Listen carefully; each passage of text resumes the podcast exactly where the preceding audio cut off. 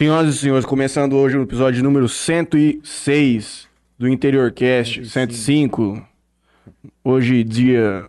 Perdão, o dia 17 de março de 2022. 2022, ano do nascimento do Senhor Jesus Cristo. Esse podcast é apresentado orgulhosamente por Califas Hambúrguer, do Gerard, que em breve estará na praça tá em últimos detalhes para o lançamento do carrinho na praça do Jacaré, do Jacaré não, na praça Eufli Jales. Motel Eros e Talismã também, saudades desses estabelecimentos. Lotérica Sonho Dourado.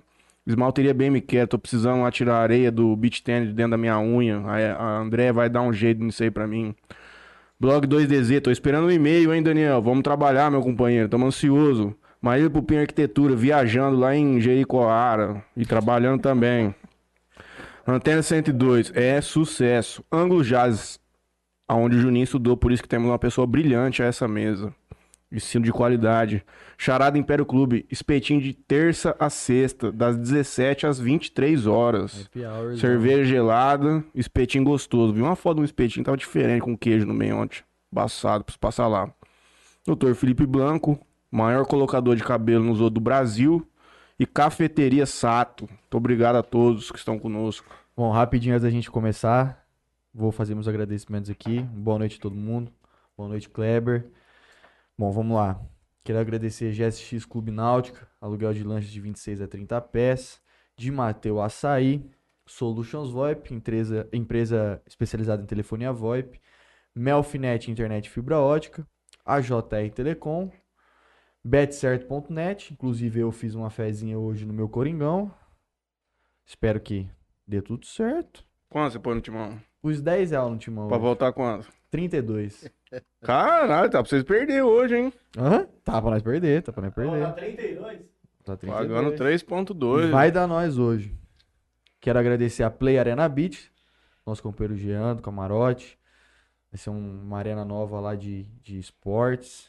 Vai ter campo de society, vôlei de praia, beach tênis, futevôlei, funcional, enfim. Açaí, Açaí, vai ter... nosso parceiro da de Mateu. Vai ter Coreia hambúrguer lá, Burger. Coreia Burger.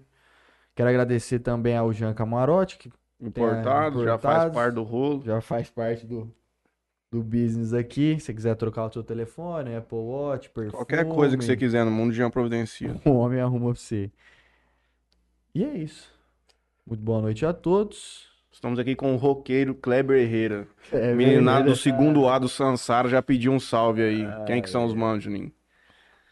Marcos manda um boa noite. Vitor Gabriel também manda um boa noite. Mirelle Carvalho manda professor Kleber, manda um salve pra, Mire... pra Mirelle e o João do segundo A do Sansara.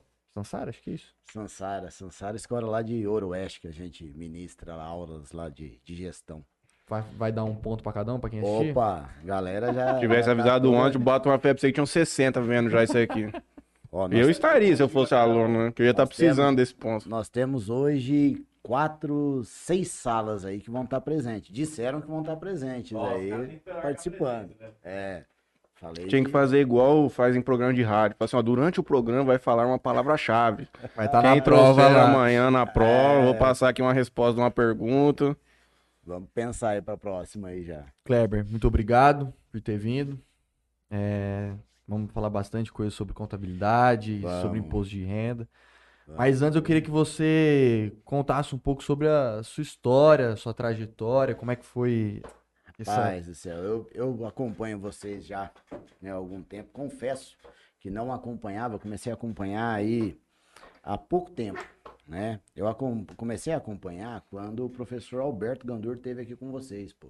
Uhum. Colega nosso lá da escola. E eu falo que o Beto é um dos uma das coisas boas que a ETEC me proporcionou, porque ele é um amigo, um irmão, é um cara parceiraço, né? E quando ele veio, aí eu comecei a acompanhar e aí eu comecei a, a, a ter o interesse por vocês, né? E aí a gente vem acompanhando.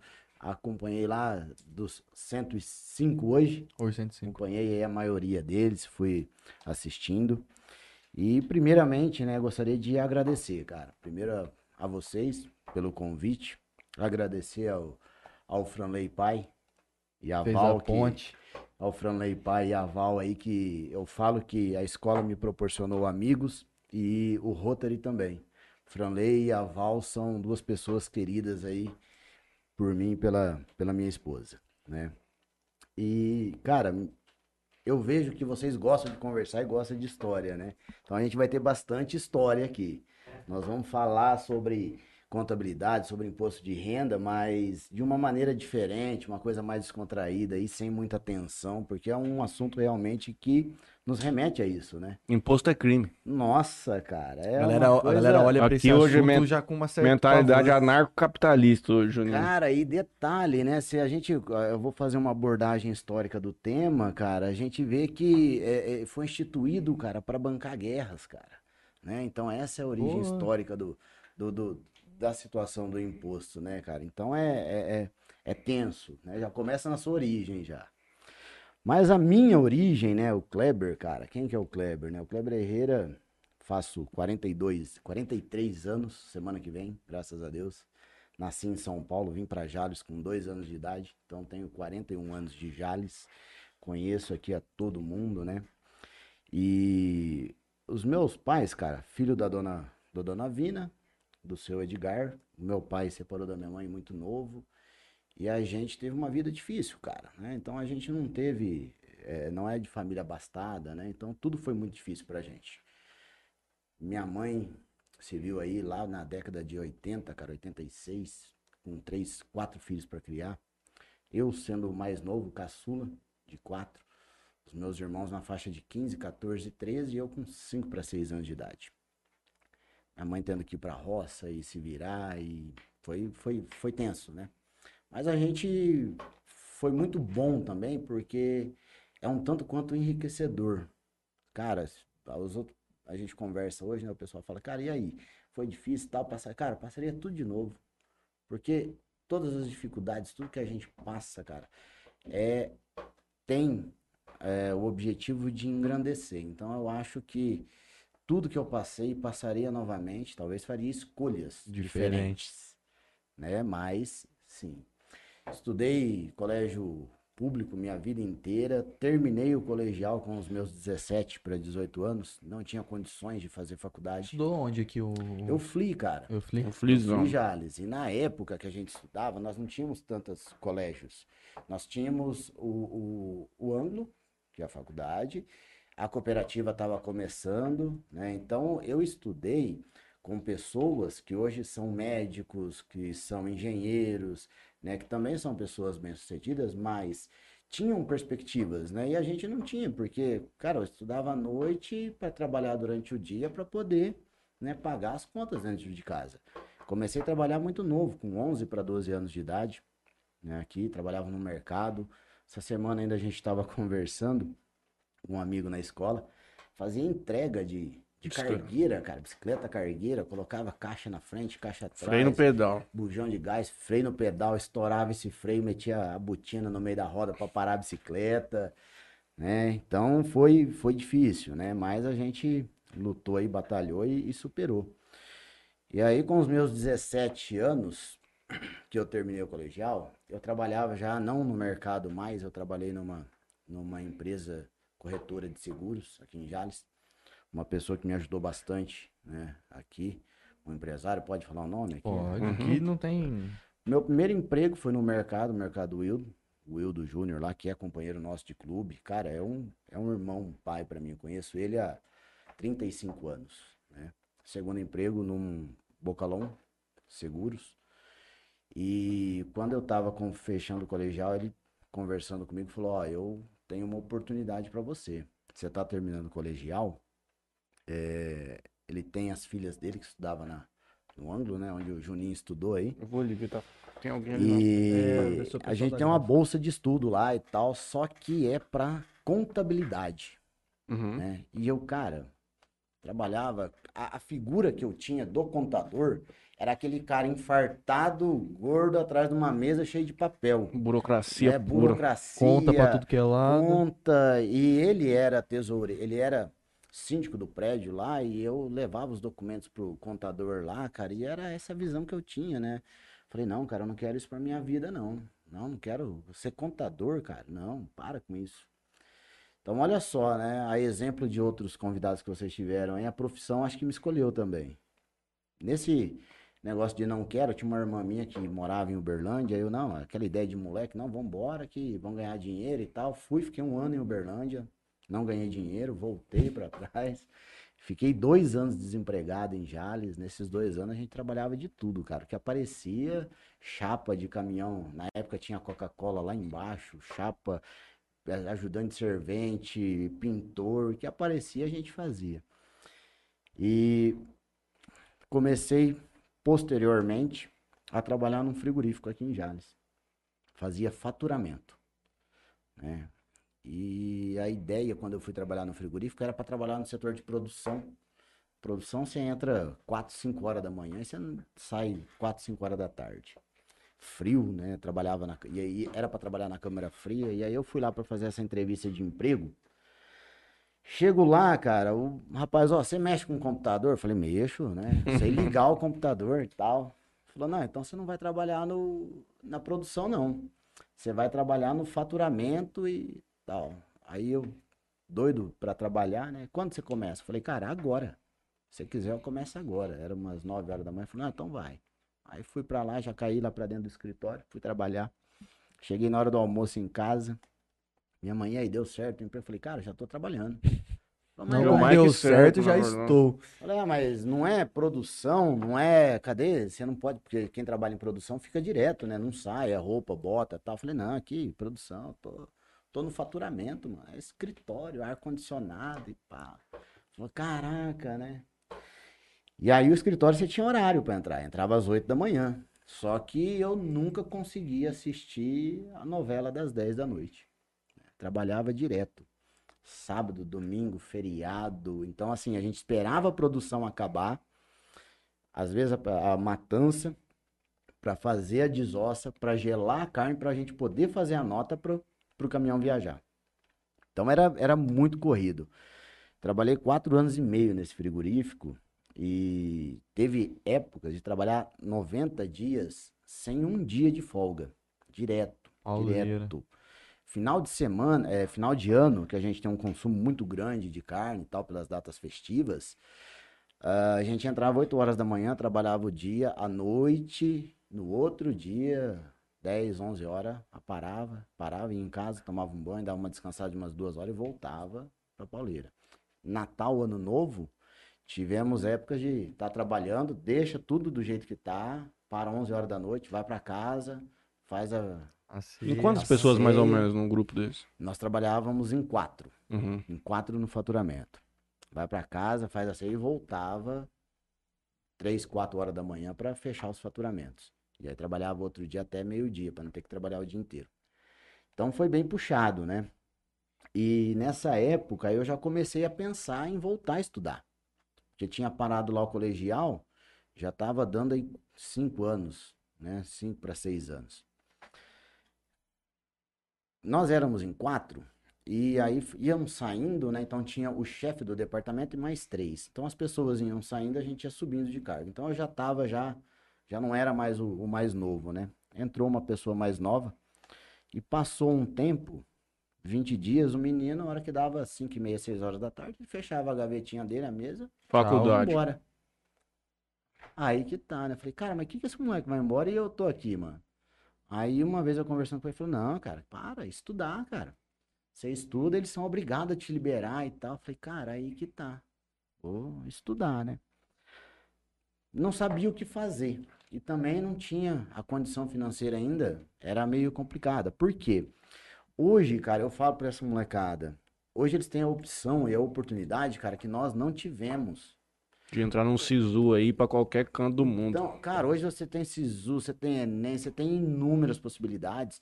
Na nossa cidade, Aqui, olha o que, que nós temos. Nós temos escola técnica, nós temos a FATEC, que é gratuito.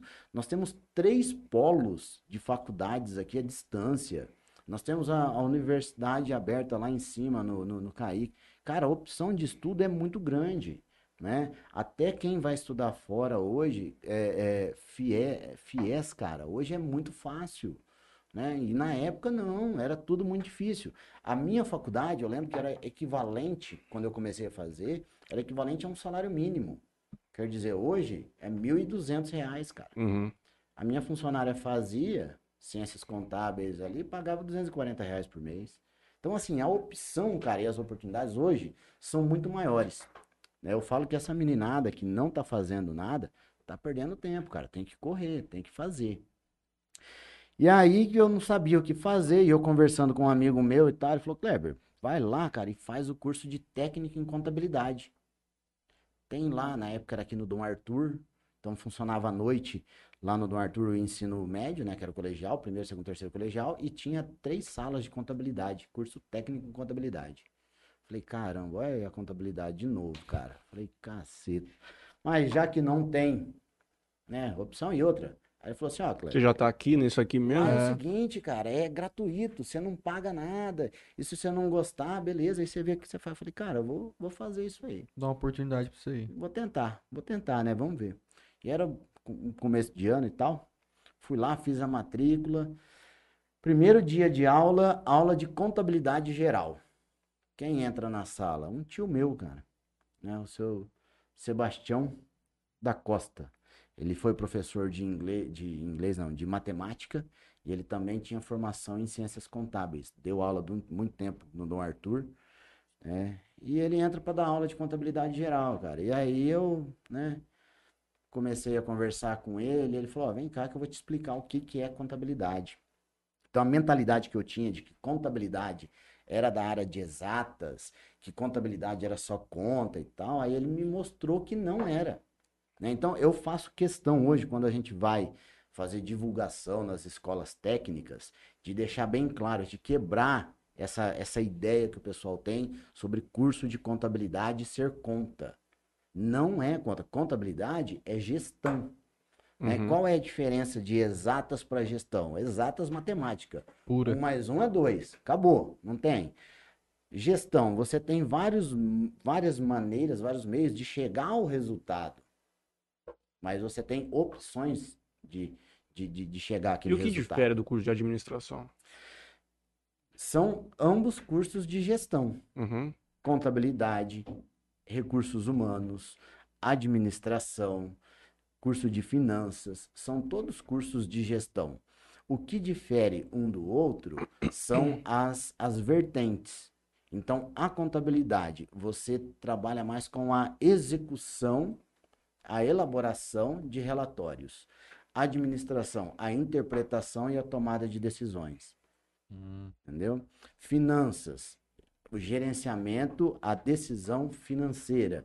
RH, a parte dos recursos humanos dentro da empresa. Uhum. Parte essa que não era tão eh, bem vista até a década de 80. A partir da década de 90, com a valorização do indivíduo, cara, se você tem uma empresa, um estabelecimento hoje, e você não zelar pelo teu recursos humanos, ele é a parte, uma das partes mais importantes Importante da da empresa. empresa. Você não tem quem trabalhar para você, né? E aí eu comecei a identificar isso, ele começou a falar, e aí eu vi que as disciplinas não eram contas, você tinha uma matemática sim, mas era uma matemática financeira, que vai ah, é, ver lá como calcular juros, amortização e tal, então é diferente daquela coisa que a gente vê no, no colégio, né? E as, aí as disciplinas eram todas do eixo de gestão, legislação, tal, e eu falei, puta, cara, legal, né? Acho que é, é isso mesmo que eu quero. E outro Até porque detalhe, você estava inserido numa realidade do escritório lá no trabalho que, Também. querendo ou não, interligava com isso aí. Também, né? E detalhe, lá no, no, no frigorífico era o faturamento e do lado a contabilidade, porque os dois trabalhavam juntos. Uhum. E era, tinha até lá uma, na salinha, uma janelinha que ligava um setor ao outro, porque para ter o contato. E eu falei, não, cara, eu acho, é isso aí mesmo, né, que eu quero. Terminei o curso de técnico em contabilidade antes, era, ele era de um ano, ele era um ano apenas. Hoje não, né? Hoje nós temos o curso técnico de contabilidade lá na, na ETEC de Jales, aliás, lá, aqui, né? Na ETEC de Jales, ele é um curso de um ano e meio, ele tem uma carga horária de 1.500 horas, ele tem uma grade, componente curriculares hoje, no curso de técnico, que na faculdade de graduação você não tem. né? Então, é um curso muito bem elaborado e estruturado. Porque antes era tudo desenvolvido pela Secretaria da Educação, então eles colocavam tudo em um balaio só. Hoje não. Então hoje nós temos a Sec- Secretaria da, da Tecnologia, que é o Centro Paula Souza, então é todo diferenciado. E, e aí fiz esse curso de técnico em contabilidade, falei, não, vou fazer faculdade. Fui lá, trabalhei e tal, juntei um dinheirinho, vamos lá para a faculdade, fiz a minha, a minha matrícula, prestei um vestibular, na época o vestibular era só no final do ano. Aí a Unijales, cara, foi o primeiro vestibular que eles abriram de verão, no mês de janeiro. Fui lá, prestei esse vestibular e tal, passei e comecei a fazer o curso. Mesmo assim, ele era, ainda onerava bastante, Uhum. né? E eu fiz inscrição pro FIES na época. Falei, cara, vou fazer, né? Consegue uma ajuda aí, um financiamento, a gente paga. Estamos nos anos 90, por aí? Foi 2000, ó, técnico eu fiz em 2003, comecei a, a contabilidade em 2004, Princípio do FIES no Brasil. princípio. Pra você ver, e era muito difícil, cara. E não era todos os cursos e não era a porcentagem que é hoje. Hoje é 100%. Né? Na época era no máximo 70% ou 80%. E aí, o que, que é a minha ideia? Eu falei, não, vou solicitar 50%, que acho que é mais fácil sair do que, Do que eu- 70. 70, 80, e vamos ver o que que dá, né? E eu comecei a pagar a faculdade e tal, e assim, cara. Aí nessa época era só eu e minha mãe em casa, os meus irmãos já tinham casado, saído de casa, e as coisas ainda eram arrochado, né? Pá, primeiro mês, hum, dificuldade e tal, aí quarto mês já começou a apertar. Aí a minha mãe, ela trabalhava de faxineira no pronto-socorro. Aí o quinto mês ajudou, falei, cara, se eu não conseguir, eu vou abandonar isso aí, né? Uhum. Aí no sexto mês eu fui lá pagar, era o Seixiro, tesoureiro. Falei, ô professor, ele dava aula pra mim de economia. Falei, professor, ó, vim pagar aí, mas vamos ver, porque eu acho que eu vou ter que parar, né? Porque tá difícil e tal. Ele falou assim, mas Cleber, você não fez inscrição pro FIES? Eu falei, fiz. Falei, ah, essas...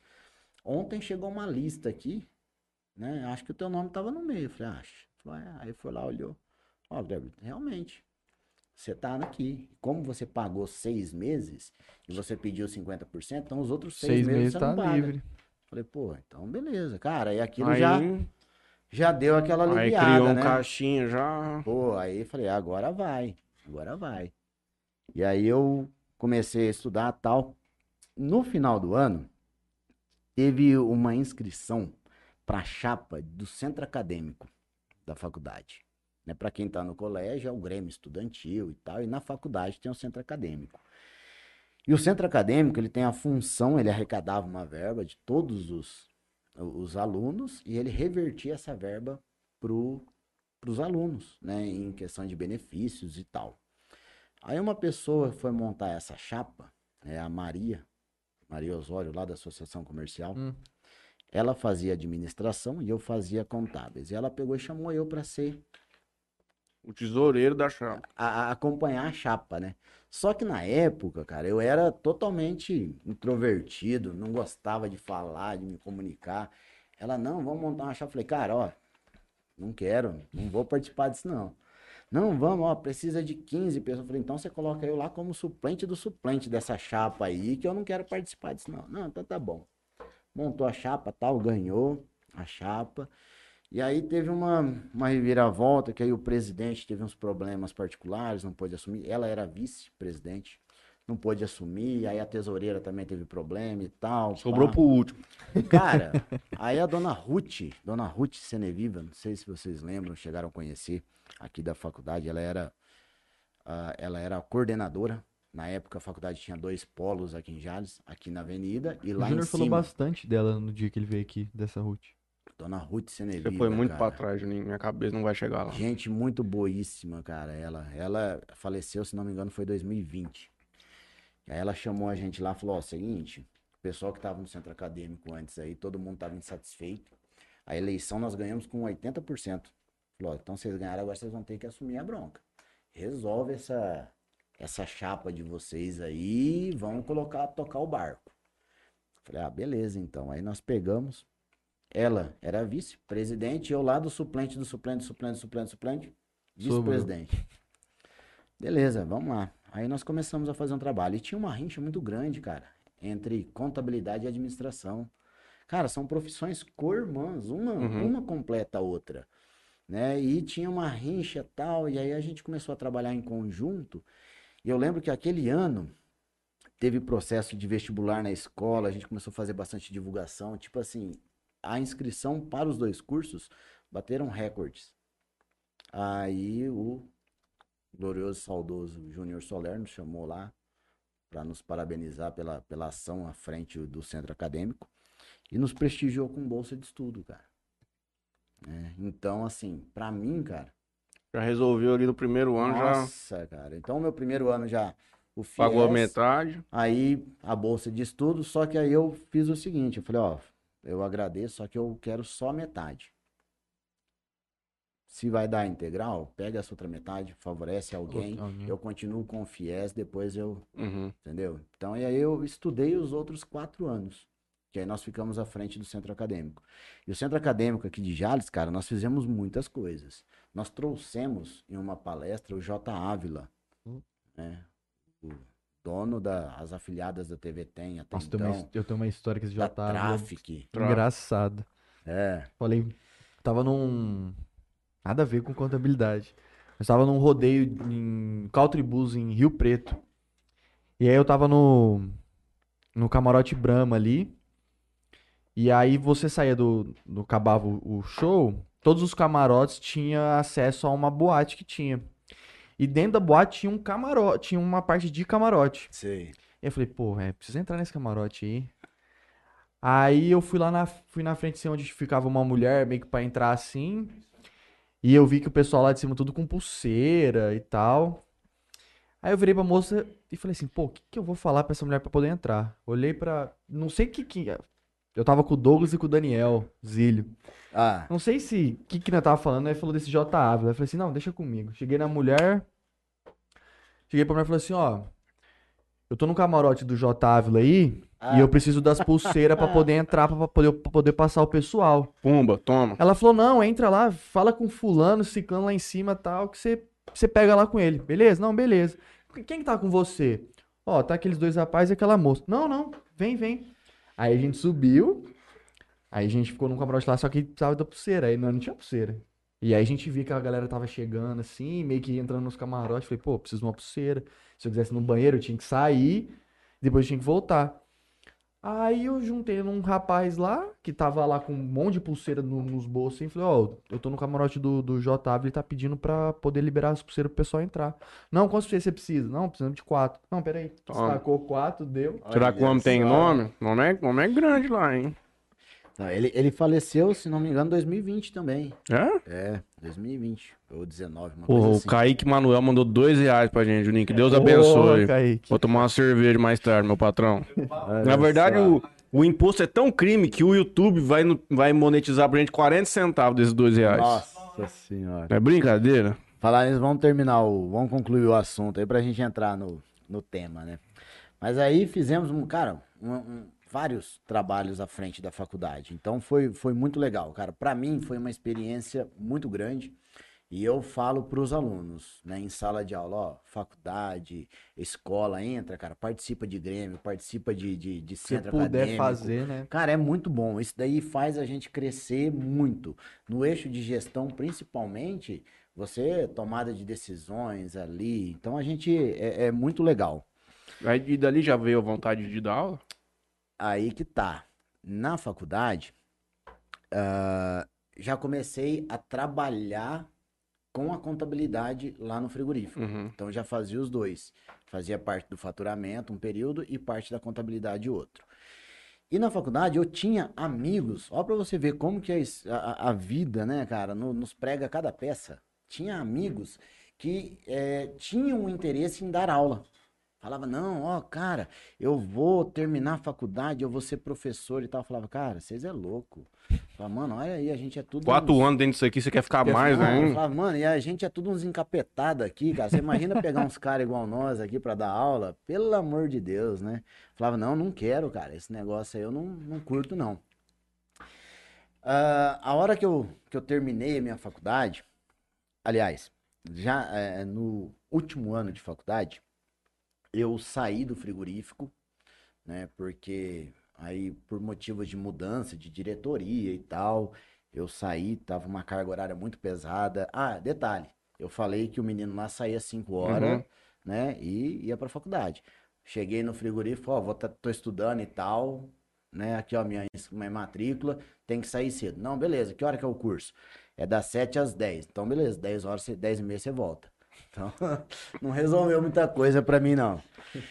E aí eu saí, eu Mas os comecei... caras pagavam uma horinha extra, pelo menos, né? Pagava, pagava, né? Dava uma, dava uma ajuda. Aí foi, foi por isso um dos motivos que eu deixei. Uhum. Porque aí veio uma diretoria de fora, né? O frigorífico foi arrendado e a galera que veio de fora não pagava hora extra e tal. Então eu continuava com uma carga horária muito cansativa. Aí eu parei e comecei a trabalhar no escritório. Foi o meu primeiro escritório que eu trabalhei em Jales. E daí lá em 2004. 2004, já 2005. Tava no terceiro ano de faculdade. Tive uma experiência muito boa né, no escritório, com a parte de departamento pessoal. Um ano nesse escritório, eu fui convidado por um outro escritório, um dos maiores escritórios de Jales. Na época, ele tinha algo em torno de 40 anos. né? Hoje está beirando aí os Certo. 55, 60 anos. E esse escritório, para mim, cara, foi um aprendizado enorme, porque nesse segundo escritório eu fiquei por quase 10 anos. E lá tinha de tudo. Então eu trabalhava com departamento pessoal, tinha produtor rural, tinha doméstico, tinha eh, indústria, tinha comércio, tinha de tudo. Então, assim, para mim, cara, foi uma experiência enorme, né? E detalhe, eh, era três vezes mais serviço. E na entrevista de emprego lá, quando eu fui fazer a entrevista, né, tal, cara, ó, foi o único lugar, primeiro lugar, aliás, o primeiro lugar na minha vida que eu fui trabalhar sabendo o que eu ia fazer. Uhum. Os outros lugares eu fui tudo aprendendo. E lá não, eu já sabia, né? Então na entrevista de empresa, eu, de emprego, o maior seguro, né, cara? Ó, tal, tal, a minha método, meu método de trabalho eu faço isso, isso e tal, assim é pra agilizar. O cara falou, não, beleza, e pretensão salarial? Aí eu na cabeça, né, cara, falei, pô, é três vezes mais. Falei, ah, fazer o seguinte, é três vezes mais, então paga três, Três vezes, vezes mais, mais. o salário. Não, tranquilo, fechado, você começa amanhã.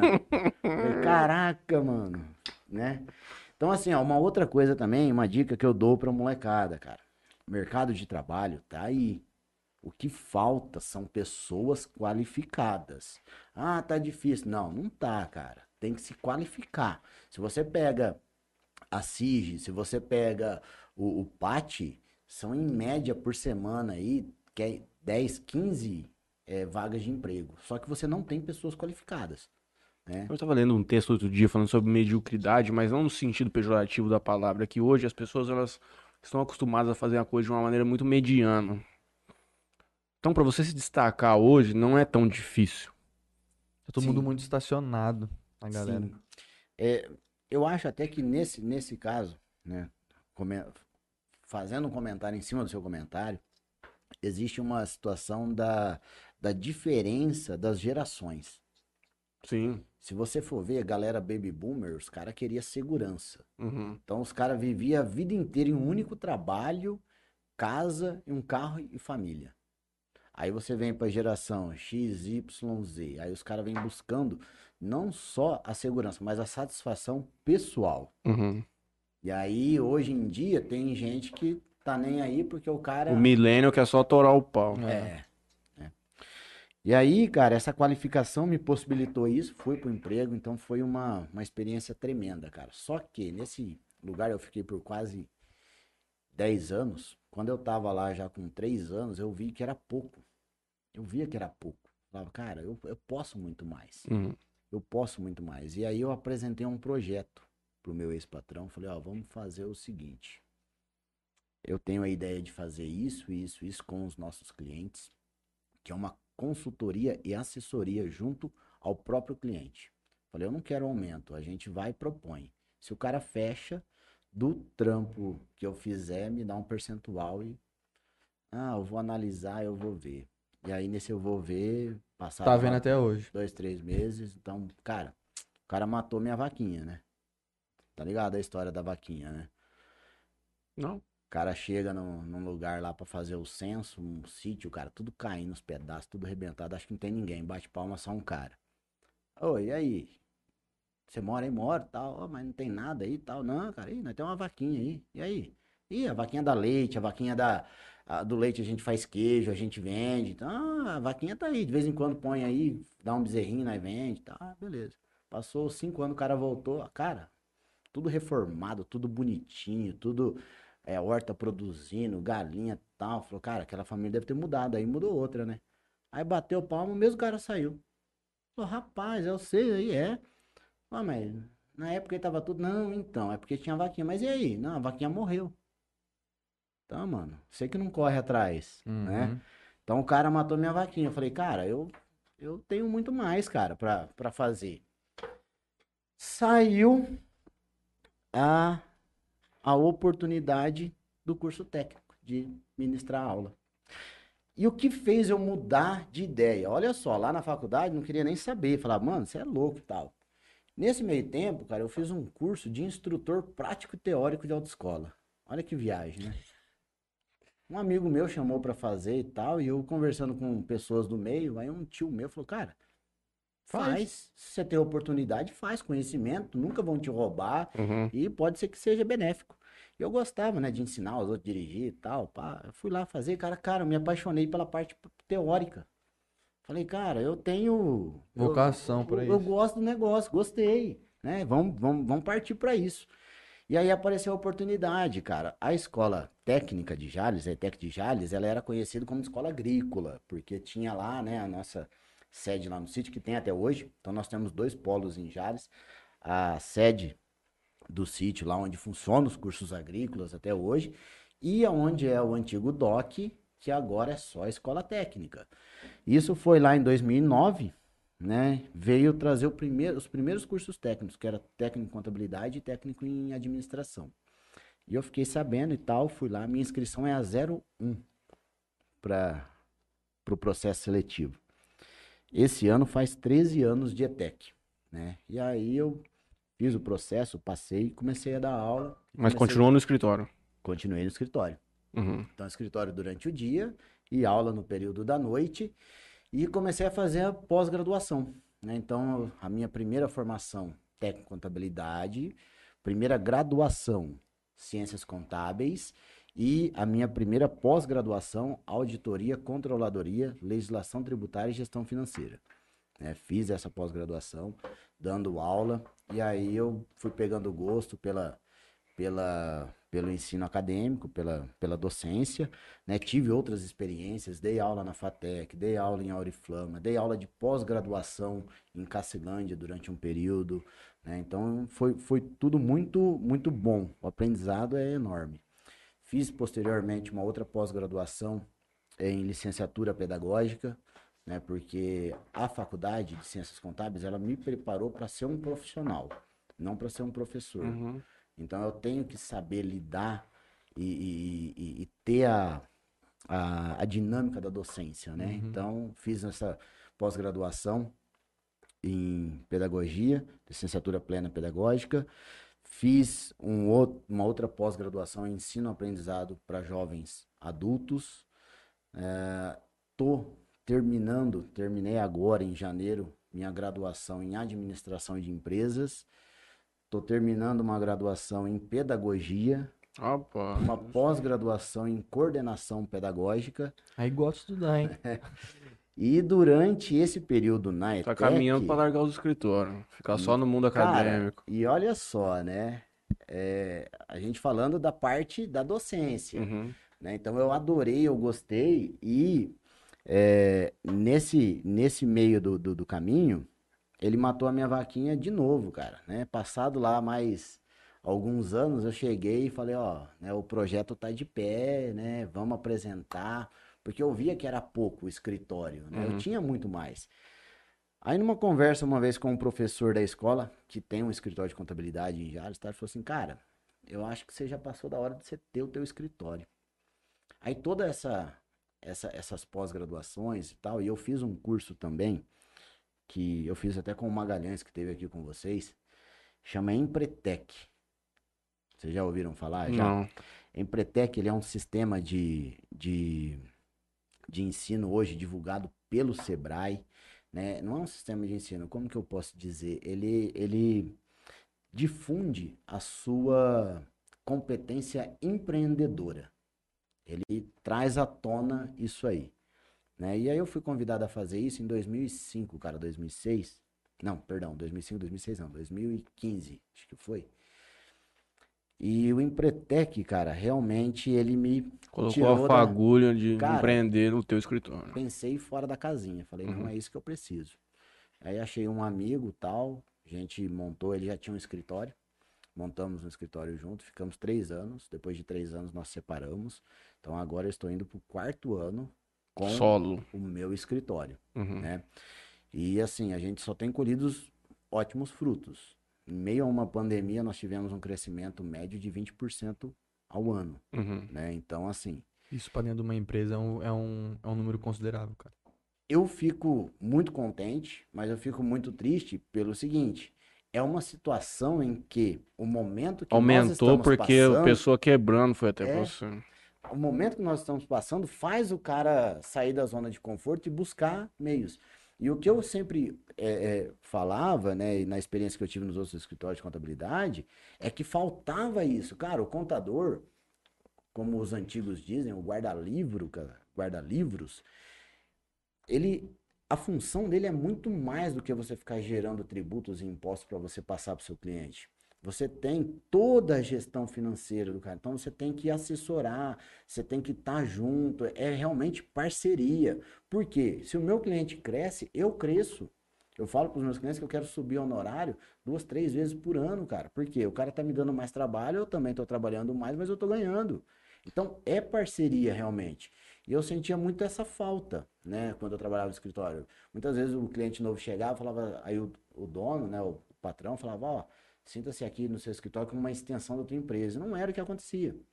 Então, hoje, cara, nós temos o escritório, temos uma equipe lá de dois colaboradores, duas colaboradoras, e eu faço questão de toda semana pegar dois, três, quatro clientes lá e tá indo junto com eles, tomar um café, saber e, e- e também alertado dos números que eu tô vendo do cara. Uhum. Mas é o que você falou, tem muita gente que acha que o escritório é só pra gerar lá a guia de pagamento do funcionário, Cara, a de gente- passar o tributo. É, a isso. gente tem ainda é, clientes que acham que a gente é o governo, né? Pô, eu vou, eu vou esconder tudo no meu contador, porque senão eu vou pagar mais imposto e tal. E não é, cara. Pelo contrário.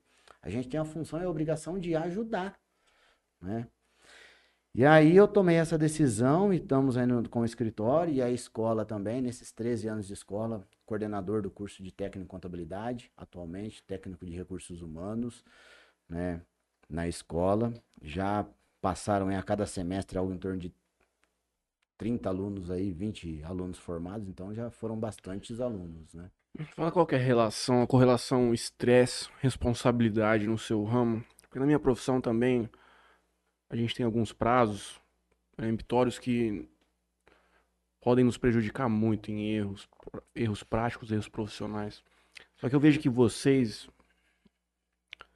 é um nível um pouco mais, não sei se seria mais meticuloso, porque ambos são, mas eu digo um pouco mais Cobrados. um pouco mais detalhista Detalhados. em um nível muito mínimo, assim, porque vírgulas e números muito pequenos podem comprometer toda uma relação. E, pô, como é que você vê isso aí? Matheus, realmente, cara, é muito estressante e tenso, né? Agora, agora nós estamos passando por esse momento. É um momento de tensão com relação ao imposto de renda. E detalhe, uma coisa que os empresários não têm em mente é que eles têm que se planejar, eles têm que se organizar. Eu falo que o brasileiro ele tem esse espírito empreendedor porque o cara é o seguinte, ele não tem erro com ele, cara. Qualquer Ele vai coisa dar dá um jeito. errado, ele vai lá junto um dinheirinho, pega um emprestado e tal, monta um negócio e dá E vai certo, tocando. vai embora e tal. Só que muitos têm o espírito empreendedor, só que não têm a capacidade de gerir o empreendimento. Você entendeu? Uhum. E isso, né, acaba caindo sobre as costas do contador. Então você tem realmente prazos, você tem é, é, inovações a todo momento, tá? O governo hoje ele tem com nós contadores como se nós fôssemos um fiscal de cada empresa que nós fazemos. Porque as obrigações, as nossas obrigações, elas são declaratórias. Uhum. É eu que vou lá e declaro. Uhum. Você entendeu? Então, se eu declarar errado, é eu que tô agindo de má fé ou algo desse tipo. Essa é a visão do governo. Então, eu falo que é, nós estamos caminhando para um sistema em que o jeitinho brasileiro vai acabar. O jeitinho brasileiro vai acabar. Né? Porque nós temos realmente que cumprir com as nossas obrigações e, e, e, o, e o empresário tem que ter isso em mente. Declaração de imposto de renda. Olha só, é a vida financeira do cara. Uhum. É o ano financeiro do cara que nós temos a obrigação de declarar agora. Né? Então, a gente fica realmente numa tensão. Eu, de quando a gente começou agora a declarar imposto de renda, eu chego da escola, às vezes, eu vou pro escritório e eu fico lá até meia-noite, é, duas horas da manhã, né? Por quê? Tem hora que você dá aqueles. Né? Você tá com um problema lá e, e quando você tá focado no problema, você não consegue enxergar. Uhum. A hora que você sai do problema, você, já- dá uma. Opa. Aí você, pô, ah, é isso aí. né? Então, assim, é muito estressante. Aí por isso que, além de professor, né, contador, coordenador de curso, a gente busca válvulas de escape. Vamos pedalar os finais de semana, vamos fazer um crossfit, vamos lá no clube de tiro em Turama. Você tem que ter. Vamos lá no Senão Rotary. fica doido. Vamos lá no Rotary tomar uma com os amigos, conversar, você entendeu? Vamos assistir um showzinho de rock lá em São Paulo. É as válvulas de É, escape. não, eu imagino, eu trabalhava num escritório lá em São Paulo que tinha tinha uma parte contábil dedicada, ele tinha dois contadores, um auxiliar e ainda tinha um escritório terceirizado que mexia exclusivamente com RH, com liberação de guias para o pessoal e tudo mais. Cara, é uma loucura, brother. Os caras, porra, o cara saía de lá quase nove, o, o cara que era o cabeça mesmo dessa parte contábil lá, ele ficava todo dia 19, 10 horas da Agora você fica imaginando. Geralmente dia 10 é data de pagamento, né? De empresas. Aí você imagina, você tem 30 empresas que você toma conta e uma média de 5 funcionários a cada empresa. Você tem picos, né, Cê- de trabalho, Uhum. né? Você tem que estar com o negócio pronto no dia. Então, assim, tem algumas coisas que vão mudando. Igual quando eu entrei no, no escritório, eu fazer folha de pagamento, a gente encerra a folha de pagamento, ela é do dia 1 ao dia 30, e a guia de GPS, ela era recolhida no dia 2. Então, você tinha um dia, cara, para organizar, para você mandar pro cliente. E questão de automação, de informática nessa sua área, vieram ferramentas que estão, tipo, facilitando, acelerando o trabalho de uma Sim. maneira... É, isso, isso, assim, a gente busca a todo momento é, investir nisso. Uhum. né? Então, eu trabalhei em lugares que eh, tinham essa preocupação. né? Eu, não, eu não posso reclamar com relação a isso. Uhum. Os lugares onde eu trabalhei sempre deram essa, esse respaldo e essas ferramentas para nós. Mas eu sei de pessoas que até hoje não Hum. têm um sistema adequado. Que é braço mesmo. Sim, então é bração, cara. e aí você Entra- aumenta muito a sua probabilidade de erro. Sim, né? Então, hoje em dia, a- a- o governo também, em algumas situações, né? Nota fiscal eletrônica. Pô, e você imagina uma empresa onde você tem uma movimentação grande que o cara tem lá, é, compra e vende, então ele tem algo em torno de 200 notas para serem lançadas em um livro caixa. né? Então, a nota fiscal eletrônica ajudou em muito. Uhum. XML, você vai lá, baixa o arquivo, tá ali. Só que, é o que eu tô falando, ele dá com uma mão e, né? É, hoje nós somos fiscal do, do, do- do governo. É, As obrigações, elas vêm em cima, né, do Sem contador. contar a insegurança jurídica tributária que você vive aqui é... Ó, é, é assim, cara, o nosso país, ele é um dos, um dos países do mundo que tem a maior carga tributária. A maior carga tributária. E eu falo com certeza e com experiência que um dos gargalos da nossa economia é a parte trabalhista. Por quê? Porque a parte trabalhista, ela é onera muito para o empregador. Então, assim, para quem paga é muito e para quem recebe é recebe, é pouco. pouco. Entendeu? Então você tem, é simples a conta, você tem 365 dias no ano. Dos 365 dias, você paga os 365 dias para o trabalhador. Só que tem 30 dias de férias que você não usufrui, tem 13 terceiro salário que compreende 30 dias, se ele tem o direito, você tem um terço de férias, você tem em média em nosso calendário 12 feriados Feriados. no ano, você tem 48 dias de descanso semanal remunerado. Então, assim, ah, o empregador paga 365 dias e usufrui de 260 a 230 dias de trabalho. Não que, ah, pô, então você quer que seja escravo que trabalhe? Não, longe disso, mas que seja justo. né? Eu também sou funcionário. Eu também sou funcionário. Então, eu não estou olhando o lado só do empregador, estou olhando o lado do funcionário também. Aí o cara pega e fala assim: ah, eu não vou ficar no Brasil, não, eu vou lá na Europa, que lá trabalha, ganha dinheiro, eu vou pro Japão, eu vou pros Estados Unidos. Aí o cara vai para lá, ele vai trabalhar em média 12 a 15 horas por dia, Lá pago ou por hora, né? por hora. Porque quanto mais ele trabalhar, mais ele, Ele vai, vai ganhar. ganhar. E ele trabalha seis dias na semana. E aí ele fala assim, não, lá, cara, é difícil, cara, a gente não pode fazer churrasco igual aqui, porque tudo é caro e tal. né? Mas o cara paga 80 conto no quilo da picanha aqui. O cara trabalha aqui oito horas por dia e quando trabalha, né? Então, assim, cara, é muito, onera muito. Então, eu, te- eu tenho que sair do Brasil e ir para outro país para eu ganhar dinheiro? E se eu trabalhar 12 horas por dia aqui e realmente não gastar o Ah, mas dinheiro no, como mas é no terceiro setor, essa discussão, ela vem muito à tona essa semana, essa questão do combustível. Que os caras falam, porra, nos Estados Unidos aumentou a gasolina demais também. Aumentou, mas o poder de compra lá, comparado com o nosso aqui, o comprometimento salarial é bizarro. A gente tem toda uma situação, eu falo assim, que o, o que estraga, a minha opinião, tá? Eu não tô falando embasado em nada, a minha opinião. Uhum. O que estraga tudo, cara, é uma coisa que se chama política. Ah, sim. Por quê? Política, né? A gente já tem essa aversão à própria palavra. Uhum.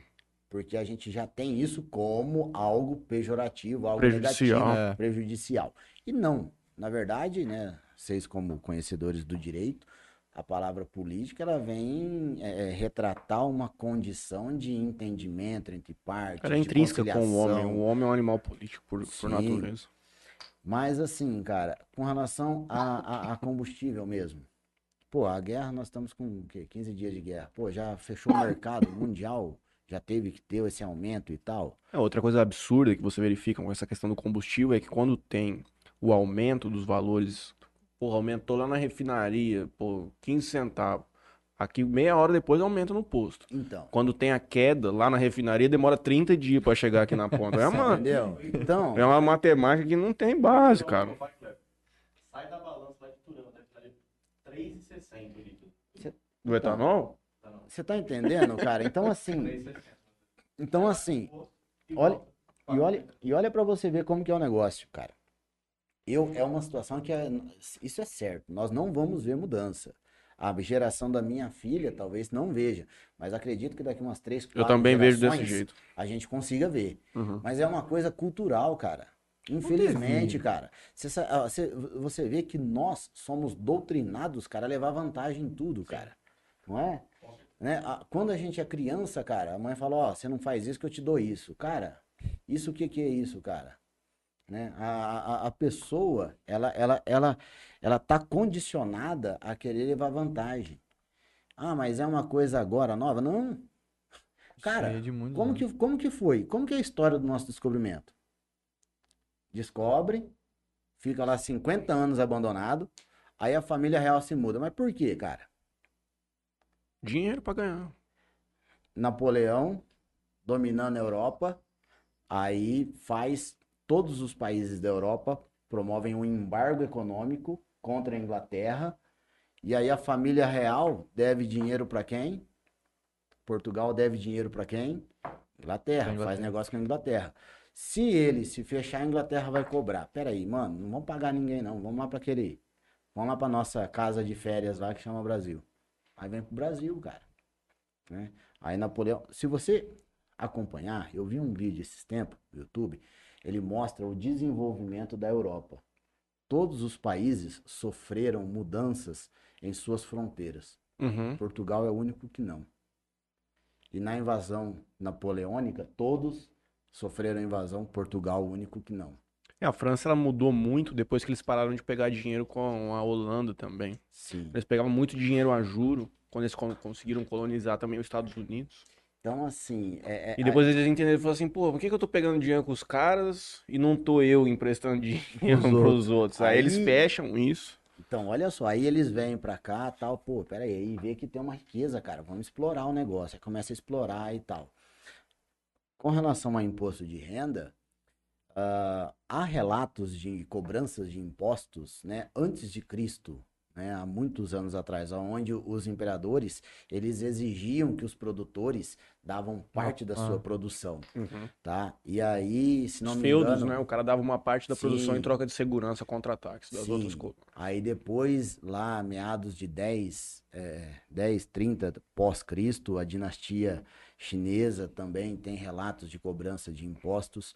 Ah, Ricardo III, se não me engano, ele propõe a cobrança de impostos da- do imposto de renda da Inglaterra para financiar a guerra contra a França Uhum. né?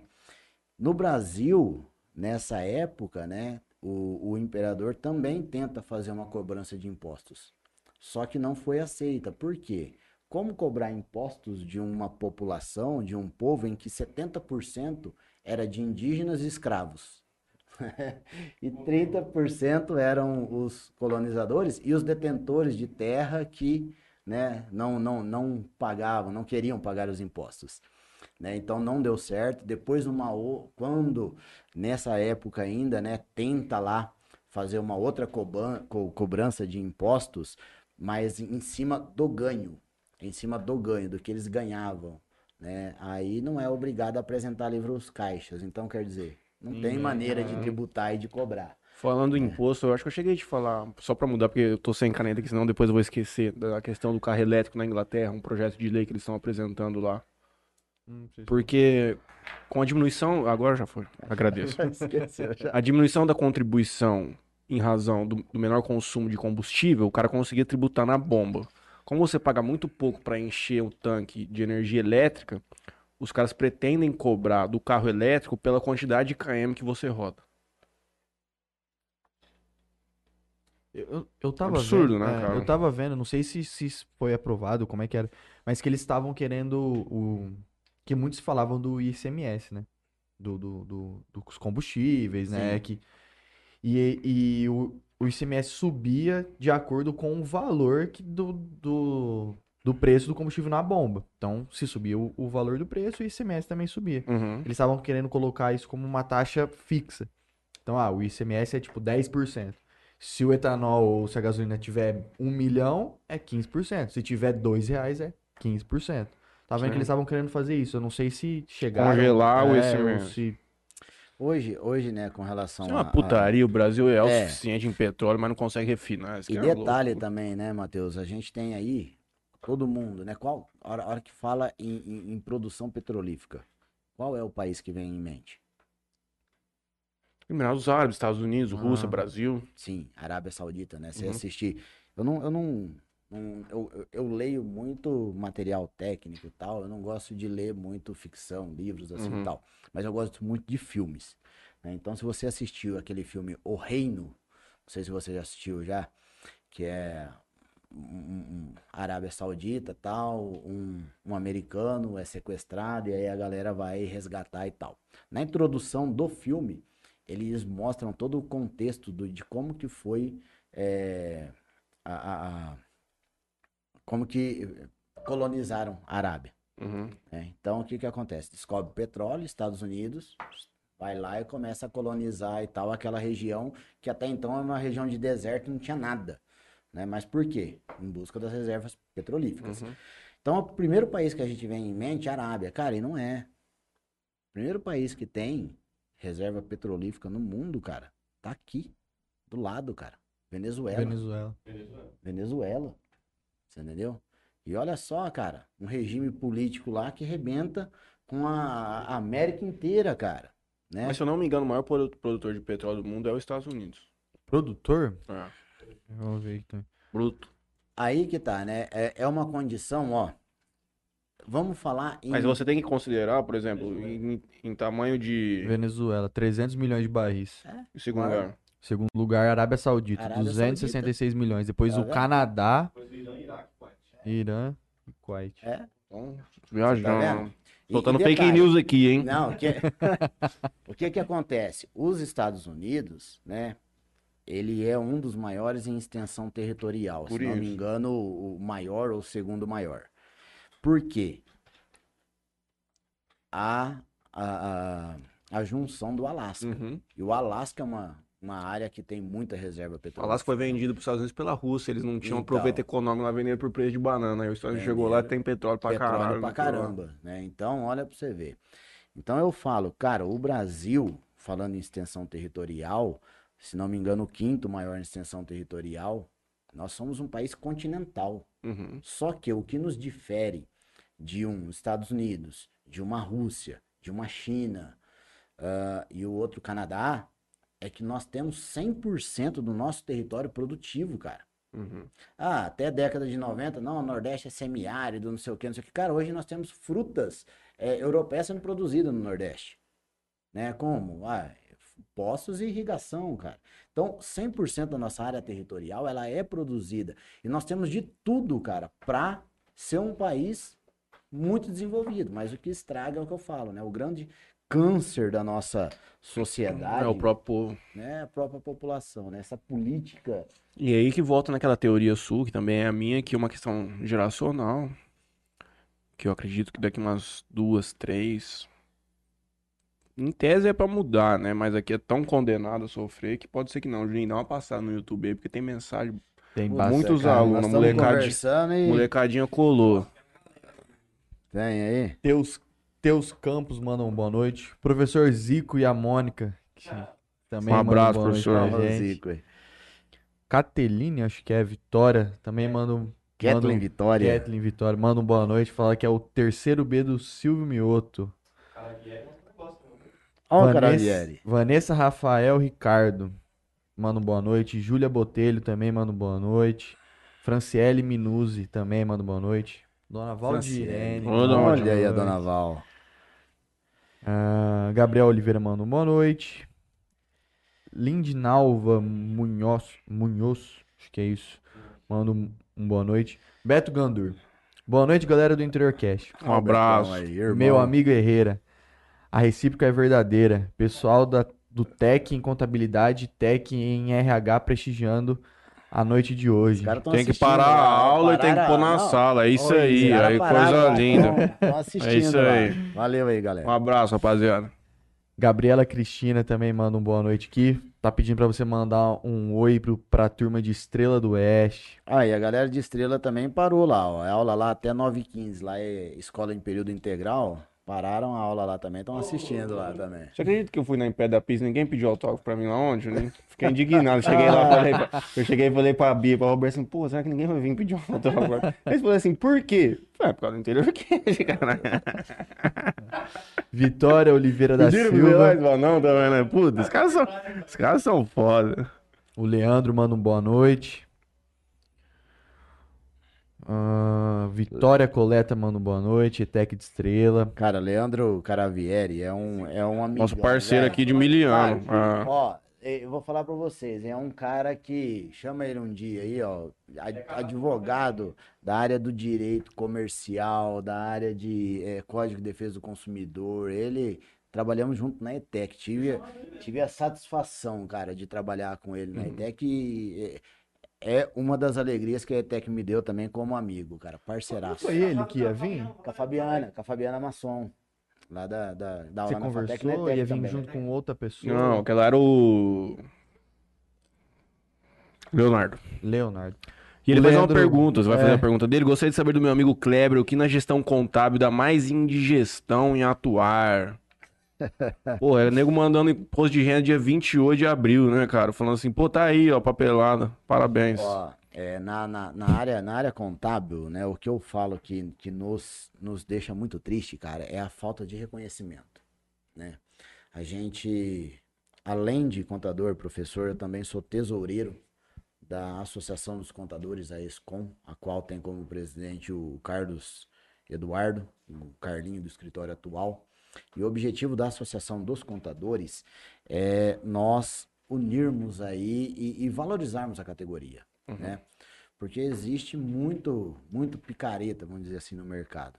Fazendo competição predatória, cobrando muito Não, barato. Cara, é, é assim, é muito. E, e- você vê, né? O que nos deixa contente é que a pessoa, quando ela é picareta e tal, ela não vai esconder isso, não vai conseguir manter isso por muito Uhum. tempo. Né? Então a gente tá ainda é, é, tranquilo nesse sentido. Mas é, existe uma desvalorização muito grande e por conta dos próprios profissionais, cara. Uhum. né? Então a gente tenta trabalhar essa condição. Jales, uma cidade que tem algo em torno de 45, 50 mil habitantes, nós temos hoje em Jales um total de profissionais liberais e escritórios de contabilidade, algo em torno de 45. Se você pega a cidade de Urânia, que está com 9 mil habitantes, aí, quase 10 mil, tem quatro escritórios. Então, teoricamente, Urânia está muito mais fácil de trabalhar do que Jales. Não, mas aqui tem 500 advogados, pô. E, né? Mas é é uma dificuldade que vocês veem no meio também. Só que assim, o que nos deixa contente é isso, que os picareta não fica, cara. né? Então a gente tá realmente passando por uma fase aí em que o próprio sistema tá selecionando esses, esses caras. Esses caras. É. Então você tem um, hoje para você ter um escritório, você tem funcionário, você tem um sistema que é caro, que é o valor de um funcionário, né? Então a gente fica triste nesse sentido. Até com relação à categoria de vocês, é, por parte do é, empreendedor, por parte do empresário, muitas vezes ele nos procura e a gente vai lá e faz orientação. Aí ele olha e fala assim, não, beleza, vou falar com o meu advogado. Aí chega no advogado, o advogado, O advogado liga pro "Rapaz, contador e fala assim, rapaz, é isso É. aí mesmo? Então tá bom, pô, tá certo. Pior, cara. Não, o que que o teu contador falou? Não, é- não, então beleza, vai lá. Pô, na vida pra tudo tem um especialista, cara. Não adianta você querer. É, ó. E outra coisa, ô, Matheus, Juninho, é, cara, a gente na vida, cara, a gente nunca sabe nada, cara. Uhum. A gente nunca sabe nada. Como que é o ditado? É. só Sei que nada sei. É, E, é, e a recíproca é verdadeira, cara. A gente nunca sabe nada. Então não adianta eu falar, pô, tem uma experiência, tem não sei o quê, tem um puta de um currículo. Cara, eu não sei nada. A cada dia eu aprendo mais. Ainda mais nessa área. Porra, o Ixi. Brasil é uma maluquice Ah, e uma, e tributária. uma curiosidade também, né? Olha pra você ver. Quando eu tinha meus sete anos de idade, uma das minhas irmãs trabalhava em um escritório de advocacia. Escritório de advocacia do saudoso Dr. Laurindo Novaes Neves. Não sei se vocês conheceram. Sim. Quem abriu, quem fundou o escritório com ele foi o Hollenberg, Roberto Hollenberg.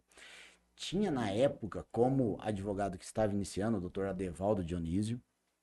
Tinha como estagiário nesse, nesse, nesse escritório Guilherme Sonsini e o nosso saudoso Arnaldo Andreu Avellaneda. O Dinho. Dinho, figuraça. Velho tá cara. tomando um vinho me assistindo. Um lá. abraço pra ele aí, que ele é gente boa demais, cara. Olha só, ele era estagiário na época. E aí a minha irmã, cara, aos finais de semana, ela ia lá pra limpar o escritório, fazer uma faxina lá e tal. E aí eu ia junto com ela às vezes, porque eu não tinha com quem ficar. Aí eu lembro que tinha uma, um- um- uma biblioteca, cara. Aí eu entrava, ela me dava lá uma caneta, um papel eu ficar. Eu ficava olhando, uma vez eu perguntei pra ela, falei assim, pô, mas pra que esse monte de livro, né? Falou, não, porque é o seguinte, cada caso aí que eles vão pegar, eles vão estudar e vão ver como defender e montar né, a, a, a defesa. Falei, cara, mas ele não estudou para ser advogado? Falei, não, estudou, mas tem que estudar cada caso. Aí eu perguntei, falei assim, pô, então ele nunca para de estudar? Falou, não, ele estuda o resto da vida. Aí eu, ah, aí eu pensei comigo, falei, cara, então advogado é uma coisa que eu não quero não quero ser. ser. Não, mas você tá na mesma situação. Cara, eu tô no barco, é legislação em cima de legislação.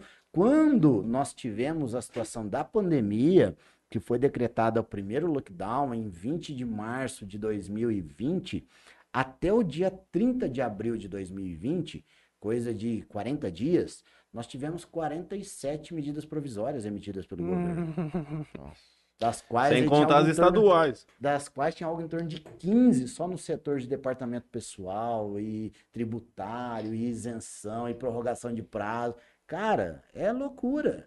Não Todo para. mundo aqui agora, cara, como é que vai ser? Pá, pá, Entendeu? Então, Quem vai pagar cara, esse funcionário aqui que tá em cara. casa? Não, pô, e aí a choradeira que vem também, Nossa, né? verdade. E a gente também, numa situação que você não sabe o que fazer, como fazer. Cara, Cara, esses dois incerto. últimos anos aí foram maluquice, cara, né? nós, vive- nós vivemos um momento histórico, cara. Nunca aconteceu isso. Tanto que nós não sabíamos o que fazer, cara. em todos os períodos de guerra, primeira, segunda guerra mundial, agora beirando a terceira guerra mundial, e nós não tivemos fechamento de fronteiras do mundo inteiro, cara.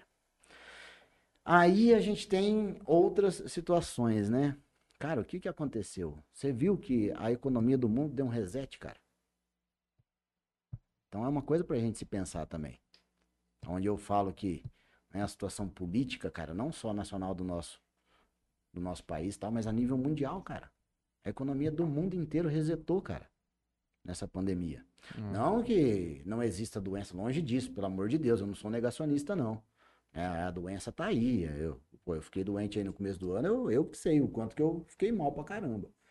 Mas, se você vê, cara, sistema econômico mundial, cara. E ainda vê essa. Aí agora vem uma guerra. Eu vou tentar parar de falar palavrão aqui, porque eu vi que o YouTube monetiza mais. Se, a gente, se eu fizer um corte que não tem nenhum palavrãozinho, ele não. Ah, ele- é? é, ué. Não, agora eu parei. Palavrão é dinheiro aqui nesse programa. Vamos continuar aqui com os comentários. Kathleen Vitória, Tech Pay Silvio Mio, terceiro B presente. Presente, professor. Isso aí. Então, Joyce Helena, chamada. Concílio de Assis, boa noite. Kathleen Vitória, história incrível, professor Kleber. Luiz Sandimore, boa noite. Sucesso ao Interiorcast. Abraço, Matheus e Juninho. Um abraço, Luiz Sandimore. Não conheço. Pô, um abraço forte, Luiz Um Sandimore. abraço. Manda uma foto do teu RG pra mim. Leandro Caravieri, é. pergunta, Kleber, você tem alguma lembrança, saudade ou história do esquema que fizemos em São José do Rio Preto? Ê, Leandrão. Não, detalhe, pessoal, para aí, né? Não é esse esquema que vocês estão pensando, não, pô. Né? Não é De esse mulher? esquema, não. saber. Não, é, esquema é o seguinte, é, essa primeira pós que eu fiz, é, licenciatura plena pedagógica, ela foi pelo Centro Paula Souza, Uhum. né? Então, na época, foram 35 sábados durante o ano de 2011. E era tudo presencial. E a Euclides da Cunha estava em obras. Então, daqui em São José do Rio Preto, nós chegamos a gastar 3 horas e meia, 4 horas por aí. E foram 35 sábados. Eu, Leandro Caravieri. Eh, cara, tinha umas figuras naquela, naquele curso. Esse bonde. gente da- Você Tinha. tem que explicar melhor, né? O povo tá achando que era esquema de moças. É, fica aí, ó. Gabriel Rufino Batacim, boa noite. Segundo ADM, o Henrico também do segundo da administração. Giovanni Nascimento, segundo ADM Jales, boa noite, professor. Galera, inscreva-se no nosso canal, hein? Se você estiver vendo pela TV, abre o celular aí, conecta no Wi-Fi da escola. Segue o Interiorcast, segue o Juninho no Instagram, arroba Franley Machado e o Vamos. Leonardo For, Léo Forbide. Ana Paula Geraldo Brigantinos da Boa Noite. O Kaique Manuel nos manda os dois reais que eu comentei aquela hora. Vanessa Priscila Benito Souza, também da ADM. Luiz Otávio, dando boa noite. Janaína, Raquel, RH da ETEC presente. Toninho Cruz, Toninho Sofia Cruz. Souza, Giovana Demore, Júlia Castro Garcia, porra, menina. É O melhor dia da semana Toninho. era quando você está na sala, Juninho, na nossa época daquela raiz, o vagabundo vinha puxando Puxando um a negócio de ferro, assim, com uma cadeado na TV, abria, falava assim, gente, hoje não tem aula, nós vamos assistir o professor Kleber Herrera conversando com o Juninho lá no interior cast, tá todo Olha mundo aí. alegre, hoje relaxado. Agra- Vian ZXN017, que é nick, hein, nos mandou um real. Muito obrigado, meu patrão, vou comer amanhã um salgadinho lá no Palácio Bar. Nicole, Karina, Bia Souza, o Kaique Manuel nos manda mais dois reais. Agora completou, vai dar pra comprar uma cerveja, porque os três reais no YouTube ficam 1,20. Galera, RH, RH, RH, RH, RH. Recursos humanos. Isso aí, o curso que a gente coordena aí. Porra, tem um monte de boa noite aqui da Rafaela Sayuri, Ananda Guimarães, Ana Feitosa, Leandro Moro, Gabriel Moro, Ana Maria, Bastante. Viana Rodrigues, Bianca Galdino, Tatiana Bastante Vitória gente. Silva, Bia Souza, Ananda Guimarães, Administração Integrada ETEC Jales, Júlia Castro Garcia, Júlia, ADM Integrada ETEC Jales. Talvez os caras estão fazendo presença pelo comentário do YouTube. O professor falou assim, ó, todo mundo escreve o nome aí que eu vou dar a chamada. Vamos lá, Karina, Juliana Bongart, Vitória Silva, Christian 777, esse aqui é do Forbid, hein? Só o 77. Rafaela Sayuri, passando aqui para prestigiar um dos melhores professores do terceiro da ADM integrado ETEC de Jales. Olha aí, ó. Pô, essa questão do cara fazer o, o, o ensino médio, já fazer o curso técnico, é um negócio É, brilhante, isso é né, é cara? muito bom, é o que eu falo, entendeu? A molecada hoje tem a oportunidade, cara, que, gente, que eu não tive. Isso não existia, Entendeu? né? Não tinha, cara. Então, olha só a dificuldade.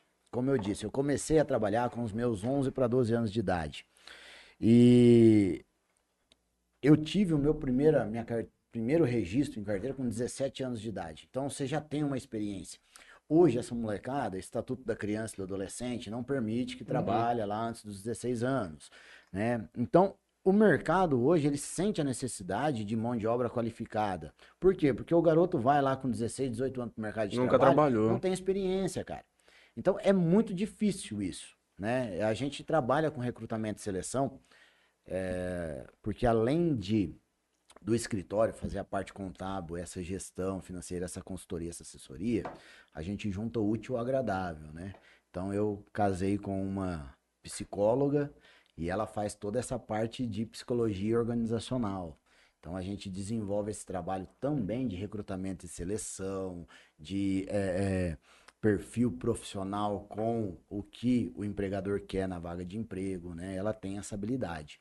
E a gente sente muita dificuldade na qualificação de, de, de pessoas para as vagas de emprego. Você pega um, um- Só no processo curricular, você pega 30 currículos, você consegue aproveitar 20%.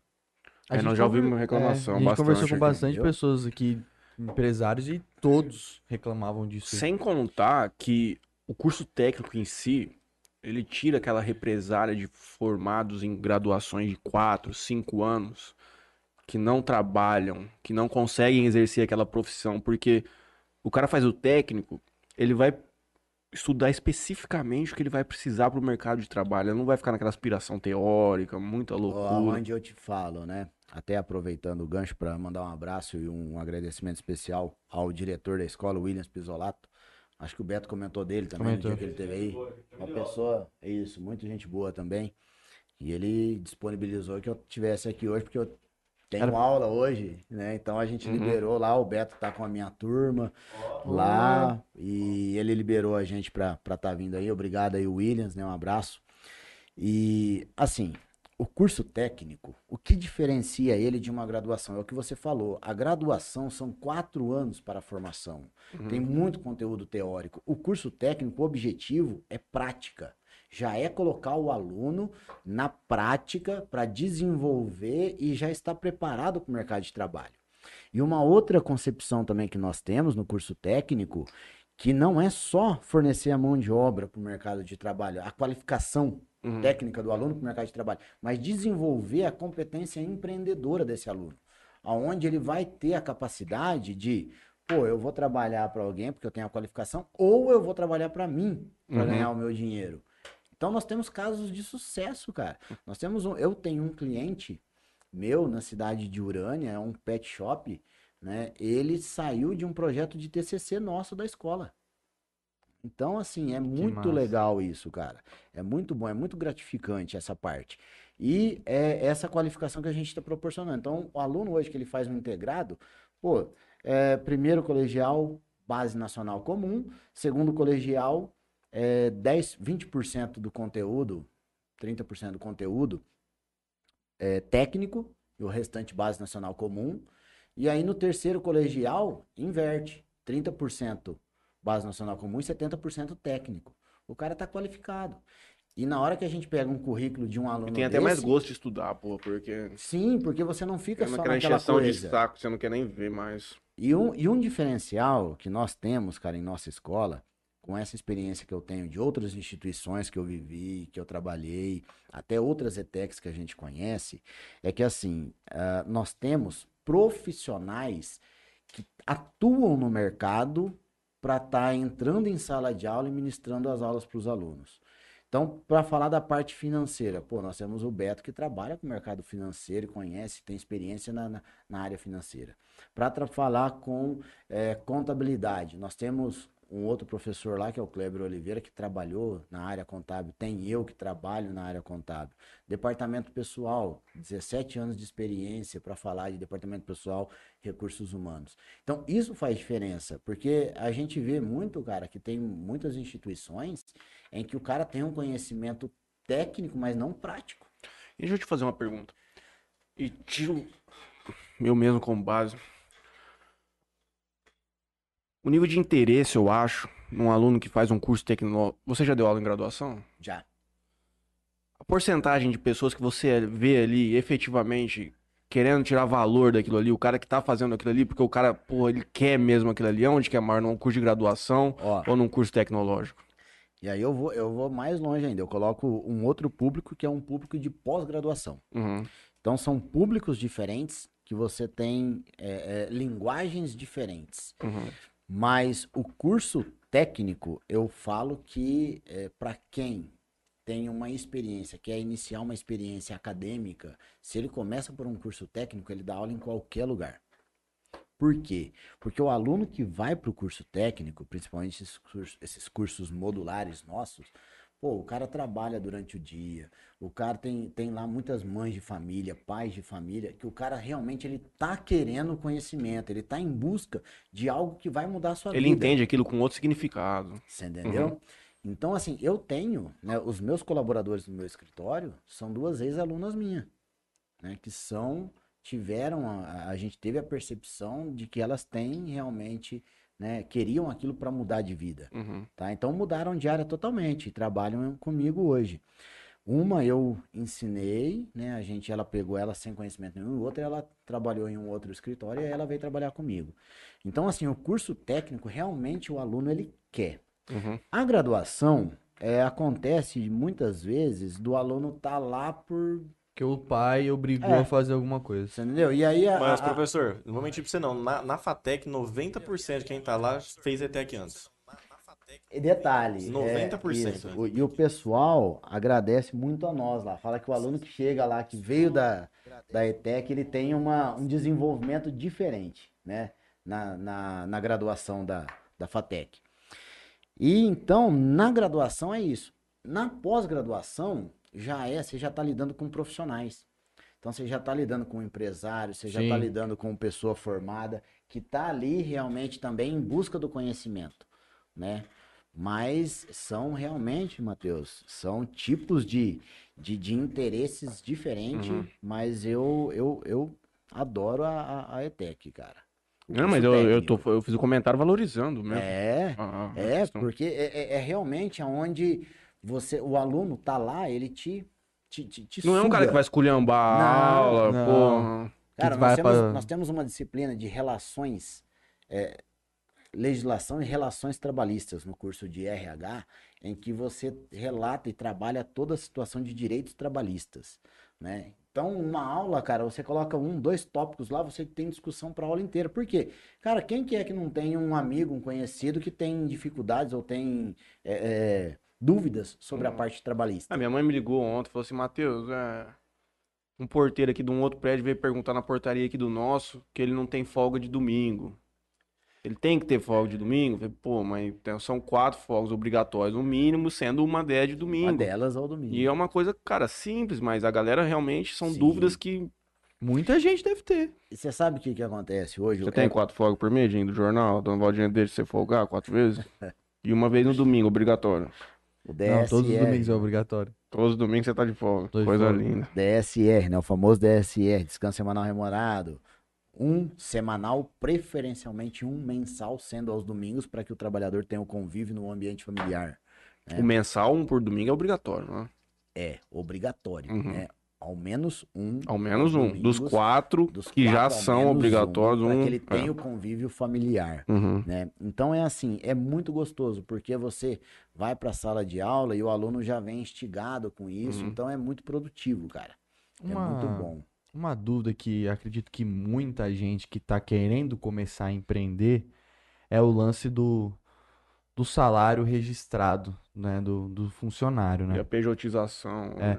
Como é que, não sei se você tem esses números fáceis aí, mas é, colocando em consideração que o cara ganha um salário mínimo, quanto realmente o funcionário vai receber no final e quanto realmente o patrão vai pagar no final? Porque a gente sabe que não é aquele valor do Sim, salário mínimo, não. né?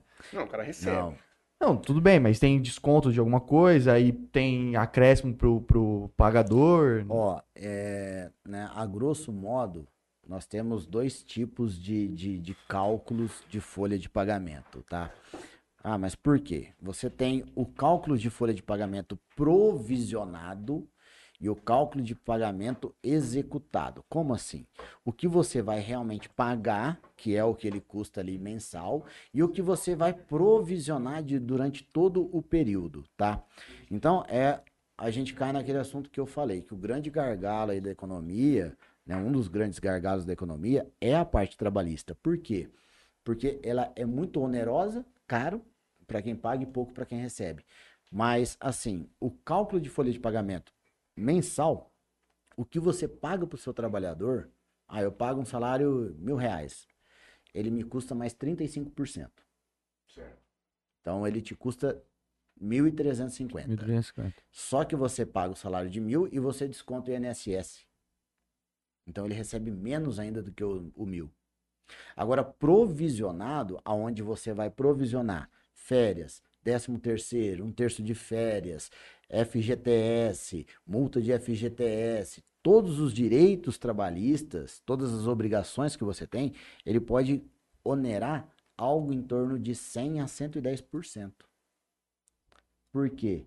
Entra toda essa condição que eu falei. Você tem 365 dias trabalhados, mas você usufrui da mão de obra apenas 260, 230 e ainda tem toda essa obrigação para pagar. Né? Então, cara, é, a gente tem assim, tá caminhando, né?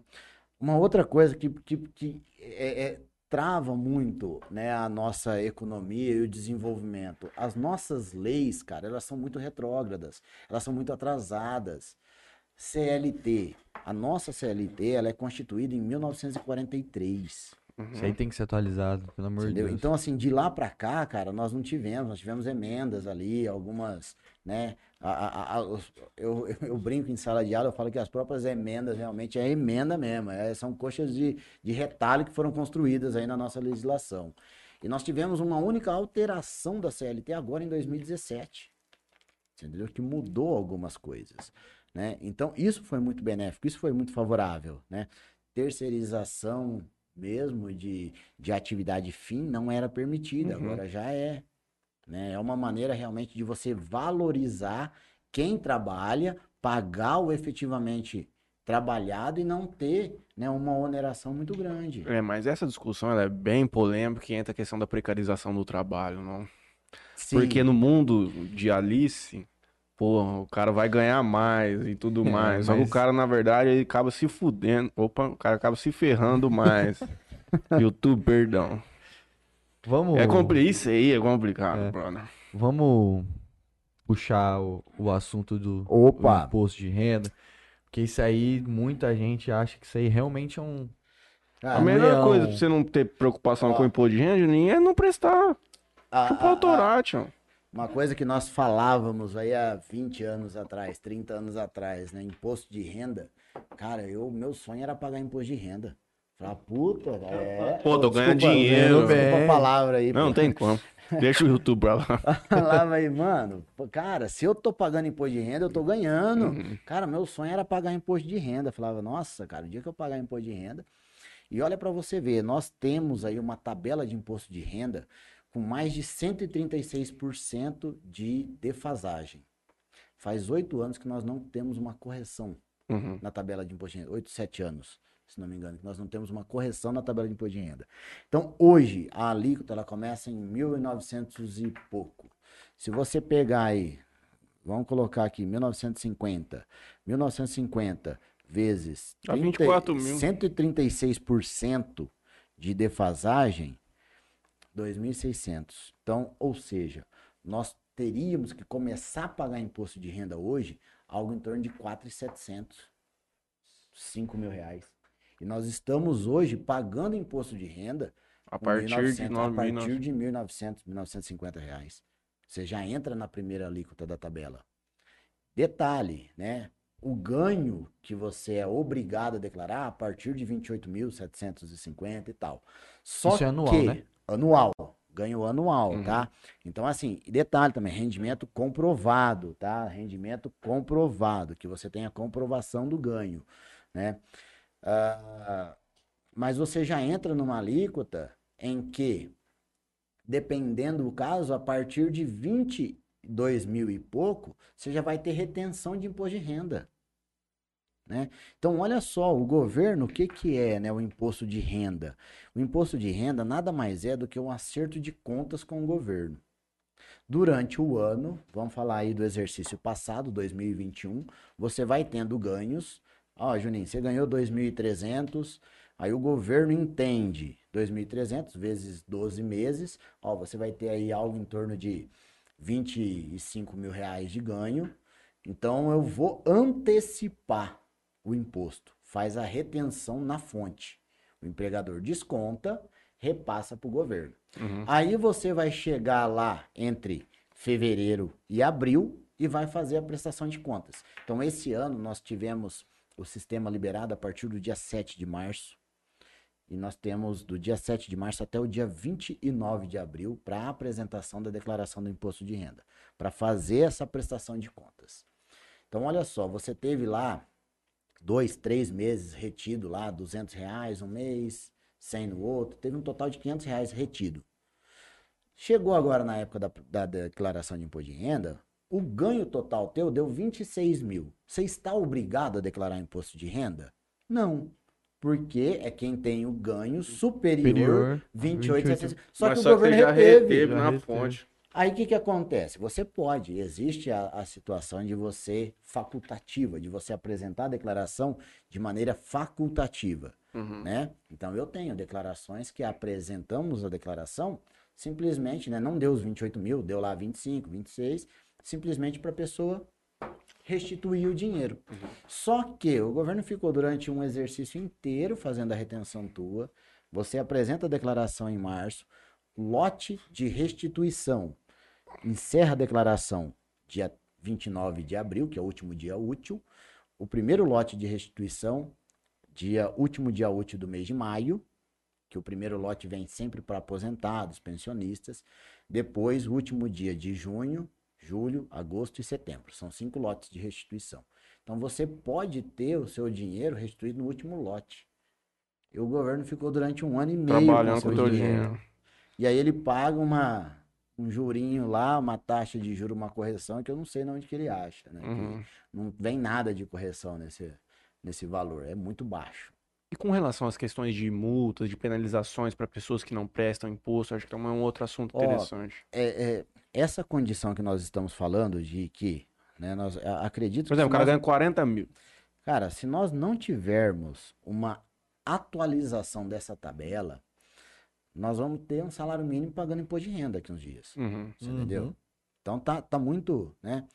E aí nós temos várias. Eu, eu, durante esse exercício de 2021, eu tive vários casos de pessoas, cara, pessoas muito humildes, simples, que não sabem nem o que, que é imposto de renda, que tiveram CPF bloqueado Por pelo fato de que teve rendimento superior aos 28 mil e estavam obrigadas a apresentar e não apresentaram declaração do imposto de renda. Né? Então teve muitos que tinham dinheiro até a restituir. Aliás, a grande parte, a maioria, tinha dinheiro a ser restituída do Uhum. imposto de renda. Mas a cada exercício que você deixa de declarar, você paga uma multa que ela corresponde a 1% do imposto, com um valor mínimo de 165 reais, até 20% do imposto devido. Uhum. Entendeu? Então, assim, a multa mínima ou é 1% do imposto. Então, se a pessoa tem muito imposto para pagar, né? Ah, tem 10 mil de imposto a pagar. 1% do imposto. Né? Ou o mínimo de 165 reais, Uhum. né? Que é a multa também por falta de declaração. Ou então até 20% do valor do imposto devido. E quando vem essa notificação para pessoa, por exemplo, até o dia 29 é o último dia. Ele vai ser, se ele, por exemplo, ele vai ser penalizado, quando ele vai descobrir isso? É, nós temos uma falha muito grande do governo no sentido de comunicação. Uhum. Tá? Isso está sendo mudado agora com a senha Gov, né? Então, hoje, tudo que você vai fazer, a carteira digital, a carteira de motorista digital, o título eleitoral digital, tudo você tem que ter a senha Gov. Uhum. Então, ele está tentando centralizar a- as linhas de comunicações, né? Mas hoje nós temos uma falha muito grande do governo com relação à comunicação. O, o cliente, muitas vezes, ele recebe notificação, mas não chega até a casa dele, ele não tem acesso a, a um e-mail, alguma coisa, então ele não sabe. Como que ele descobre? A hora que ele vai fazer uma movimentação e o E não- CPF é, está tá bloqueado. né? Até a, a instituição do CPF, lá na década de 60, ela veio por conta da obrigação do imposto de renda. Né? O imposto de renda. Então, o CPF foi uma maneira que o governo eh, identificou de ter o controle sobre o rendimento do ganho da pessoa. Então, o CPF hoje eh, comprou um veículo, comprou um imóvel, comprou um lote, tudo tem que apresentar ao negativo de CPF. Tudo Uhum. ligado ao CPF. É, o- se sonega muito no Brasil? Tem, tem um ditado que fala que quem não sonega não é rico. Detalhe: o imposto de renda ele é o imposto número um em arrecadação no Brasil. Ainda com, do jeito que é essa É. loucura. Entendeu? Ele é o imposto número um em arrecadação no Brasil. Se a gente tivesse um recolhimento, se a gente tivesse um sistema de fiscalização que não é tão eficiente, pegasse mesmo todo mundo certinho, o Brasil era o país de primeiro mundo, Aí que tá. Até não Acredito- porque o dinheiro não seria bem acre- utilizado, é, mas ia ter acredito receita. Pela, fiscaliza- pela fiscalização e tudo mais, sim. Uhum. né? Mas pelo câncer político que domina o nosso país, não. Uhum. Mas sim, com certeza. Por quê? É, o Brasil, cara, ele é um país muito rico. Apesar de sermos uma minoria, aliás, uma maioria de pessoas é, de baixa renda, né, mas nós temos muito, muito, muita riqueza no nosso país. E essa riqueza financeira, ela é, é, é distribuída na mão de poucos, mas tem muito, muita gente paga imposto de renda. Uhum. né? Na nossa cidade mesmo, eu tenho toda essa experiência que eu trabalhei em escritórios, né? então você tem pessoas que têm rendas aí que são enormes e a gente nem imagina. Sim. entendeu? Então nós temos realmente é, um. Por isso que o imposto de renda é realmente o imposto número um em arrecadação. Tá? Porque é realmente tem muita renda. Como que é o lance da malha fina? Muita gente também morre de medo disso aí. Cara, Juninho, isso daí, cara, é uma, é uma coisa que o pessoal, ele tem, tem uma mentalidade muito distorcida sobre a malha fina, né? Não é uma coisa, não é um bicho de sete cabeças. Fim do mundo. É, Eu já ouvi casos de pessoas que se mataram porque caiu na malha fina. ah, o leão vai pegar, né? Detalhe, curiosidades, tá? Por que que o leão foi instituído com, com foi associado ao imposto de renda, né? Lá na década de 70, em 79, é que é o ano, eu sou de 79, melhor ano. É, Mais um fato que te leva à sua profissão, Você viu? à sua pessoa. Olha só, cara, já já estava traçado isso, né? Em 79, o governo tinha uma verba destinada a campanhas políticas e a campanhas de, de Institucionais? Institucionais, isso. E eles iam fazer uma campanha para o imposto de renda que iria ser eh, vinculada na década de 80, na, em 1980, né? E eles associaram o leão. Por quê? Porque fala que o leão é o rei dos animais, mas apesar de ser feroz, ele, ele avisa quando ele ataca, ele não ataca de surpresa. E aí Ou é, seja, é completamente contrário à concepção que a galera tem, né? A Tem. ideia da é, coisa. a né? ideia. E aí, até as campanhas, se vocês buscarem no YouTube e tal, né, tem o leão aí e tal. Aí Eles faziam campanhas, a, a pessoa pegando formulário, preenchendo, coloca na boca do leão, o leão leva embora, né? E falava assim, não, o leão, ele é, é, é- o leão é manso, né? Então, Uhum. eles vincularam a condição do leão a, a isso, né? Então, é, essa situação da, da... Acho, agora eu me perdi onde a gente estava. Da malha fina. Da malha fina. A situação da malha fina, né? Então fala, né? Do, condiciona aí a situação do leão. Mas é simples. A conta é simples. Não tem segredo. Se eu tenho um rendimento anual, 80 mil reais, o meu patrimônio, né? Ele vai evoluir de acordo com o meu rendimento. Não tem como eu ter um rendimento de 80 mil reais e o meu patrimônio evoluir em 100 mil reais. Uhum. Então, a última, se vocês prestarem atenção, lá nas últimas eh, folhas da declaração do imposto de renda, está lá a evolução de 2000. Agora, né, nós estamos declarando 2020, está lá, 31 de 12 de 2020, X, bens e direitos. 31 de 12 de 2021, bens e direitos, valor.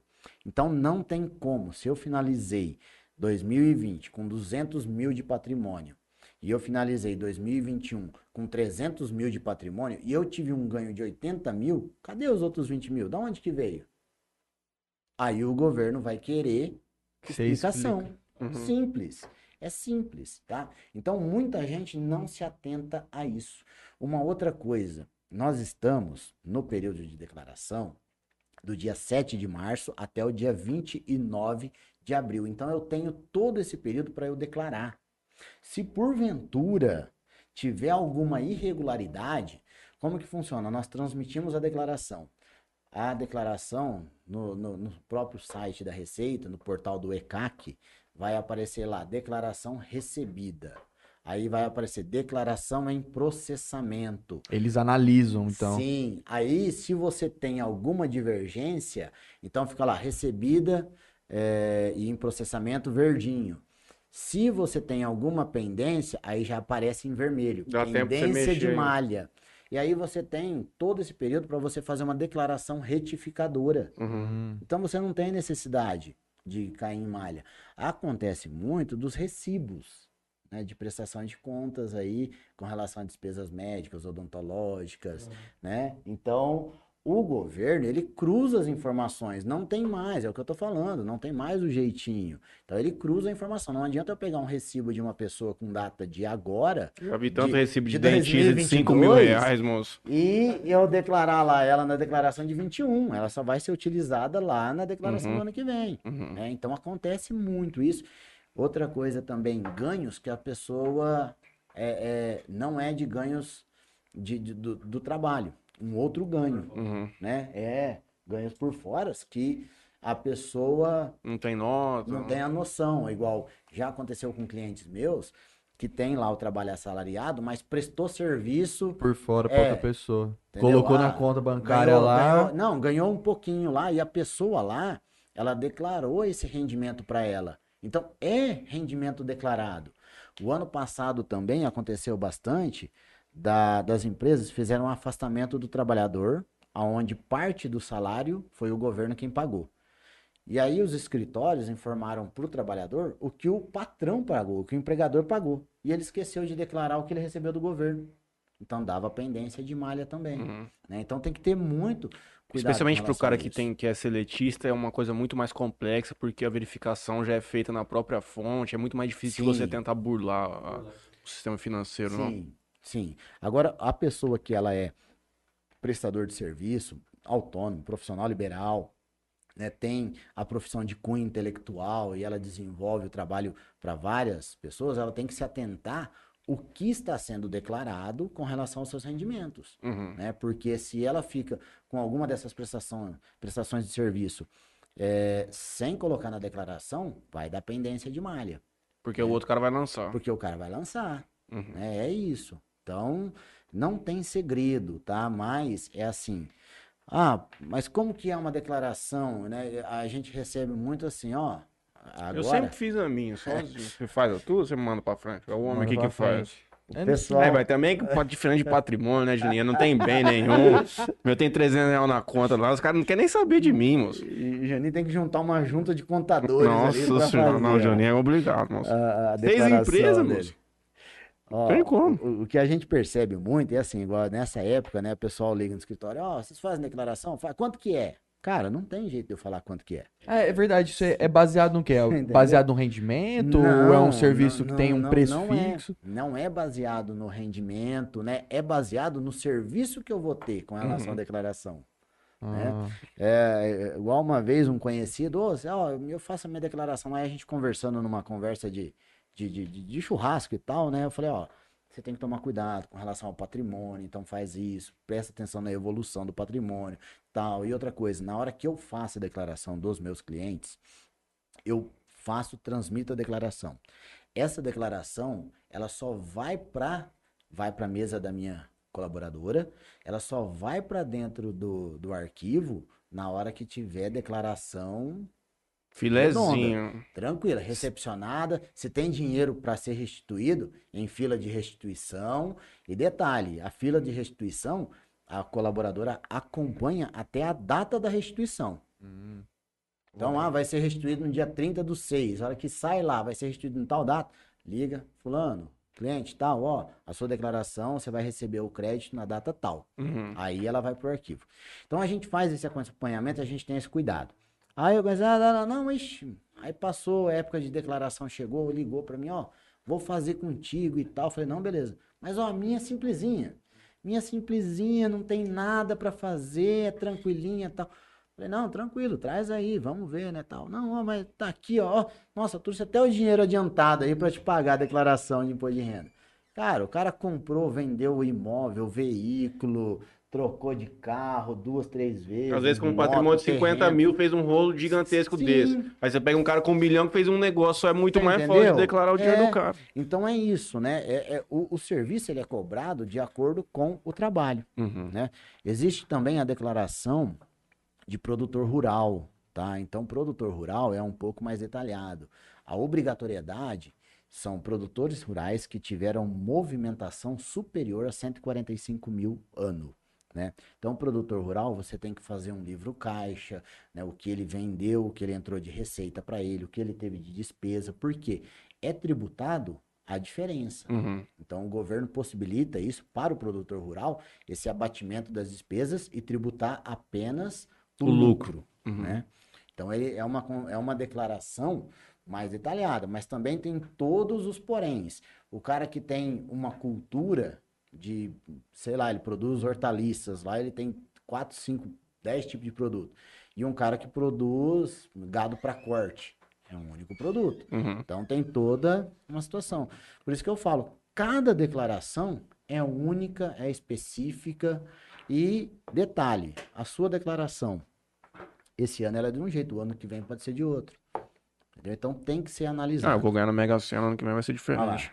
Já é tributado na fonte, já viu quando você ganha prêmios Uma- de loteria e tudo uma mais, coisa já que- imposto de renda na fonte. 27,5%. Não tem problema, não. Pode levar tudo se quiser. Uma coisa que- 50%. que eu queria perguntar, inclusive até o José Eduardo Soler dos Santos mandou aqui, é para falar sobre o imposto de renda solidário. Cara, o imposto de renda solidário, né? é, o que que acontece? São, é, a possibilidade hoje de você ter abatimento do valor a ser pago, você entendeu? Do, do imposto de renda. Mas assim, exemplo, né? Você declarou imposto de renda, você tem lá 10 mil a pagar. Você pode doar 6% disso para as instituições que são cadastradas, né? Instituições sem fins lucrativos, Uhum. que são cadastradas no, no programa do governo, né?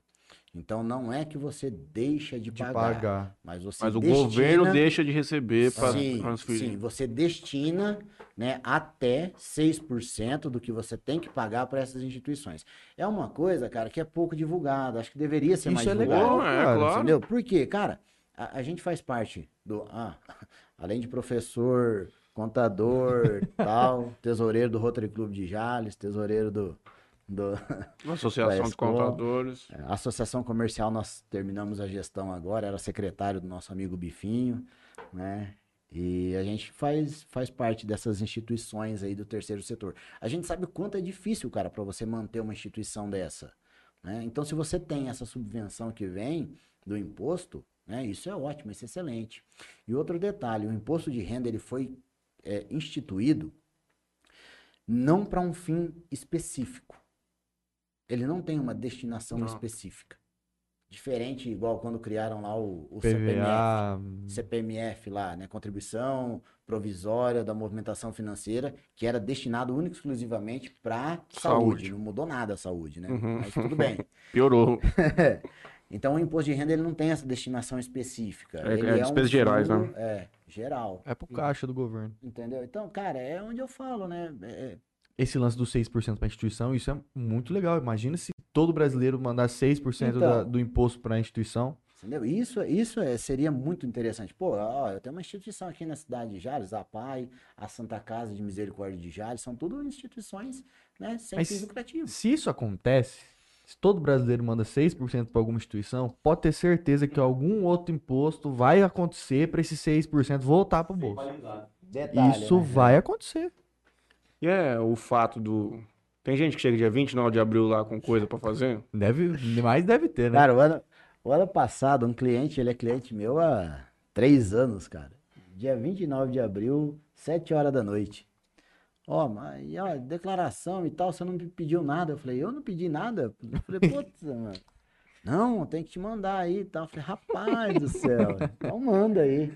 É, então, nesse, Tem que nesse pagar período, dobrado esse cara, pelo é, amor nesse de Deus. período, pessoal, a gente fica assim a milhão. Eu faço, em média, a gente tem a rotina normal de trabalho, Uhum. mas É, porque junto- o, o resto não, não para. para, não não para, é.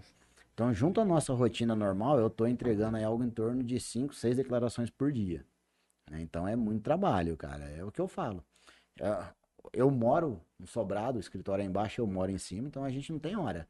Tem É, vezes que eu desce ali. lá, Acabou. Senta lá, Tem toma um banho. bastante declaração que chega a voltar? Por Cara, causa dessas pendências? É, é, é, é assim, aí é onde eu falo, né? Nós Porque somos, querendo ou não, você tem que retrabalhar nisso, né? na maioria das vezes, é, é, é a má fé do próprio contribuinte, cara. É. Infelizmente. É o que eu falei aqui, a gente está condicionado a levar vantagem. Isso é desde a, dos nossos primórdios. Desde que o mundo é mundo. É, né? E, e- e nós somos né, corrompidos.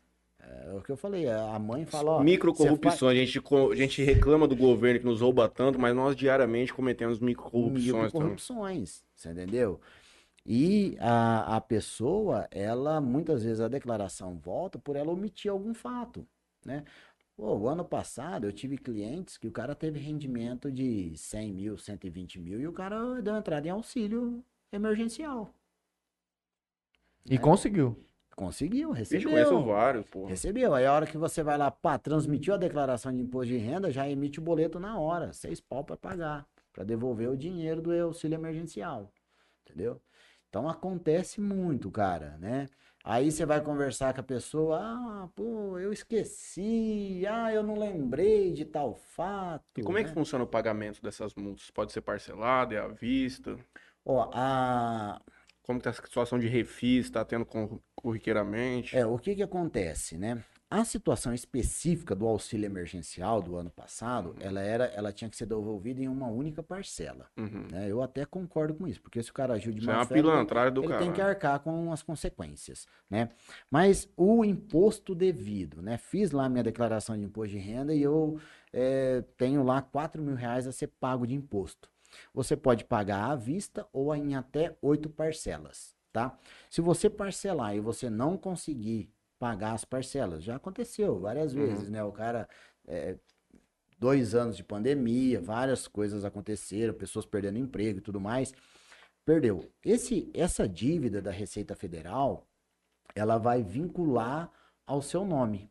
O governo, ele vai vincular isso, né, a, a dívida ativa, Uhum, e aí você tem a possibilidade de entrar e fazer parcelamentos. uhum. Aí você pode entrar e optar lá. Então tem parcelamentos, dependendo do valor, você pode ter parcelamentos de até 60 meses para pagar.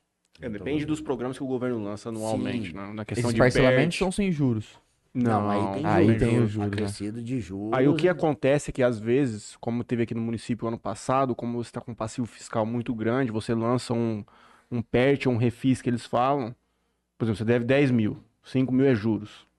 O cara fala assim, ó, vamos lançar um, um serviço aqui, eu vou tirar a correção monetária e a multa. Entendi. E você vai pagar o principal. Mas isso não é uma coisa que, tipo, sempre tem, entende? É, talvez umas vezes uma vez por ano, fica dois, três anos sem ter.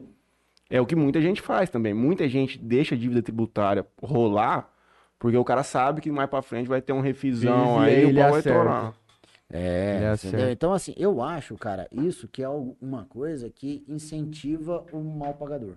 Sim. Entendeu? Infelizmente. É uma outra coisa também problemática no nosso país. Por quê? Porque o mal pagador, ele recebe benefícios. Pega você com alguma dívida, principalmente instituições financeiras, bancárias. Tem alguma dívida no banco e você, sei lá, tem lá 20 meses para pagar. Tenta ir lá e negociar essa dívida você pagando em dia. Não consegue. Não. Não consegue. A instituição, a instituição não permite, fala que não tem como, que é difícil, que não sei o quê. Agora fica lá 20 meses, deixa lá 10 meses sem pagar para você ver. Não, vamos negociar, vamos sentar, vamos conversar, vamos. Então é muito triste, cara, isso, porque o bom pagador ele não tem a possibilidade de negociação. É, eu vi um. Eu assisti um, um podcast da. que a Natália Ar Arcuri, acho que é. Uma mulher de finanças também. E ela, e ela falou simples, é realmente isso. Que o bom pagador não consegue por causa dos mal pagadores. Não consegue, você entendeu? Não consegue porque é, é, é muito difícil, cara. Você entendeu? É, Hoje você não tem esse incentivo para o bom pagador. E, pô, cara, as instituições, quando você faz um financiamento ou alguma coisa aí, a dívida, isso é, é fato, ela é quitada com 40% do pagamento. Você quita o capital. o resto é restante tudo juros. cara.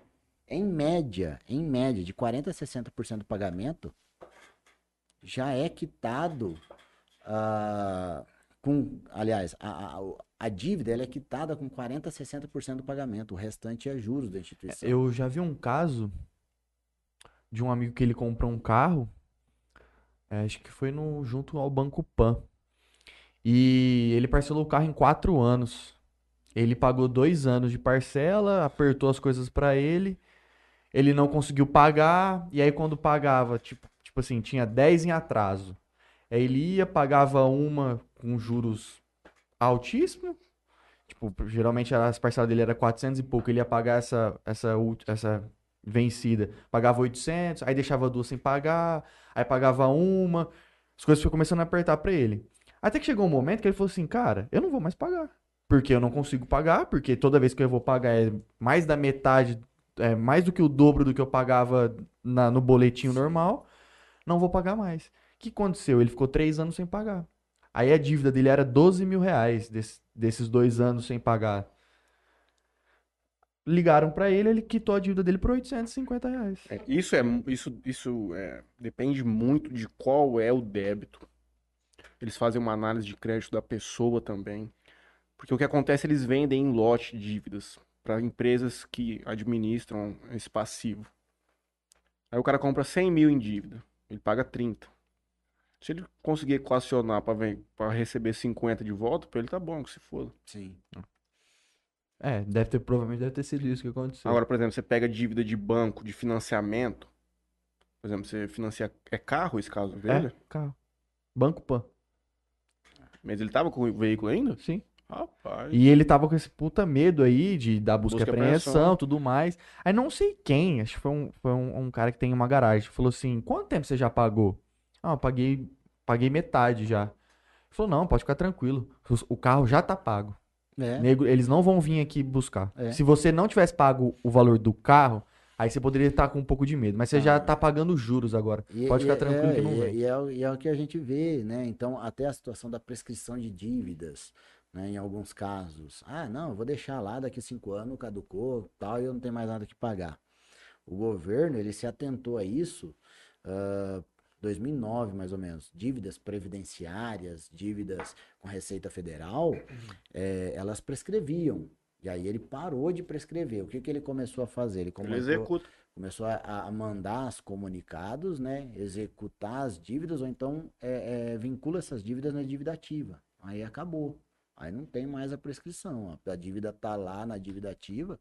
Aí ela. Acabou. Não, É aí isso, acabou. é Aí a pessoa tem que regularizar. É, ele tem que mover ação judicial, né? É. Ele lança o CDA, só que com o CDA ele tem que mover ação judicial, porque senão prescreve também.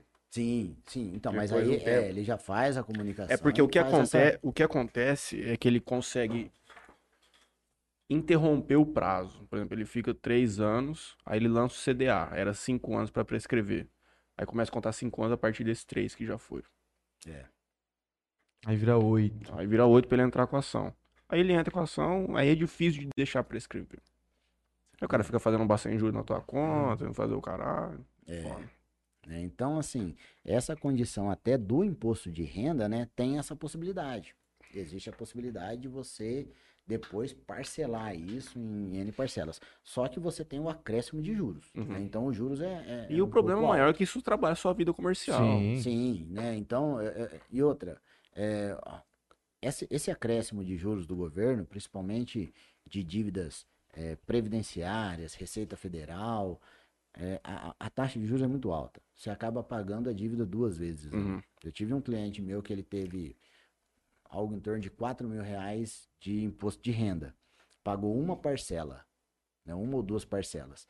Ele parcelou, ele tá pagando, deu um total de quase 8 mil, 7 mil e pouco, parcelado. Uhum. Dobrou quase. Quase que dobrou.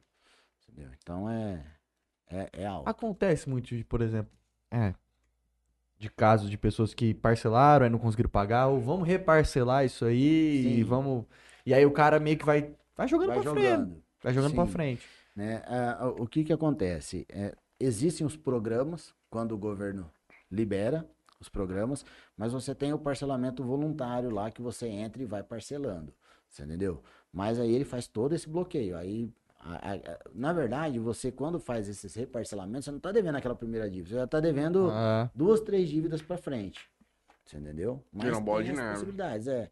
Então, e- existem sim situações de, de, de dívidas que estão muito altas e a pessoa não tem condição, ela tem que ir lá e, e regularizar a situação dela para algum motivo, reparcela, paga uma, duas parcelas para Pra- aí deixa vai tacando pra frente. Sim, E a gente sabe que é uma dívida que provavelmente nunca vai ser paga. infelizmente, cara.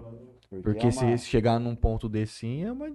Cara, é Sim. in- impossível a pessoa pagar. são Se já não conseguir, já não consegue pagar agora, vai pagar Não muita coisa pra jeito. frente. tem não tem como. Não tem como mesmo. Não é brincadeira, não. entendeu? É sobre isso. Então, assim, e é, e é uma. Igual a situação do imposto de renda, é uma, é uma promessa de governo, né? Infelizmente, quando o governo foi assumir agora, era uma das campanhas de Uhum, promessa da campanha. De aumentar a dele, faixa. a, a, a atualização da tabela, que já Uhum. estávamos aí com 4, 5 anos aí de defasagem. Né? E a gente não vê, isso que é o mais triste, a gente não vê uma possibilidade disso. Não aconteceu agora e eu não sei se isso acontece até o ano que vem. Sim, por quê? Porque esse ano ainda é- nós temos. é, é, Esse ano ainda é um ano de muita incerteza. Pô, nós começamos o ano com uma terceira onda aí de, de contaminação da, da doença. Depois uma guerra. É ano político. Não, esse ano Imagina, acabou já. né? Copa do Então, Mundo. Só quero que então- chegue a Copa logo. E, e detalhe, a gente só vai ter uma, uma noção do que nós vamos enfrentar a partir do primeiro trimestre do ano que vem. Por quê? Porque é incerto o governo Uhum. e quem assumir, a Hum. gente tem que ver quais vai são as atitudes. Uhum. Então, o mercado, E sem contar que a receita do cara pro ano que vem já é aquela que tiver contabilizada esse ano. sim. Então, assim, olha só, o, o, o trabalhador teve um reajuste aí agora de 10,35%, 10,36%. Isso vai refletir no imposto de renda do ano que vem. Uhum. Entendeu? E outro detalhe também, o trabalhador, ele sempre, ele, apesar de ter o reajuste, mas ele sempre, está com o seu salário em defasagem. Uhum. Por quê? Inflação. Quando que foi e- e- e, eh, diagnosticado esse índice de inflação de 10,36? Isso foi diagnosticado lá em agosto. O reajuste foi repassado em janeiro. Agosto, setembro, outubro, novembro, dezembro, janeiro. Aí ele recebeu em fevereiro. Então ele já tá, olha a defasagem que tem, olha a inflação que nós já tivemos durante esse período todo. Então, assim, é uma situação em que o trabalhador ele sempre vai pagar a conta. Nossa, sim. Não vai ter jeito. E sempre vai ser assim.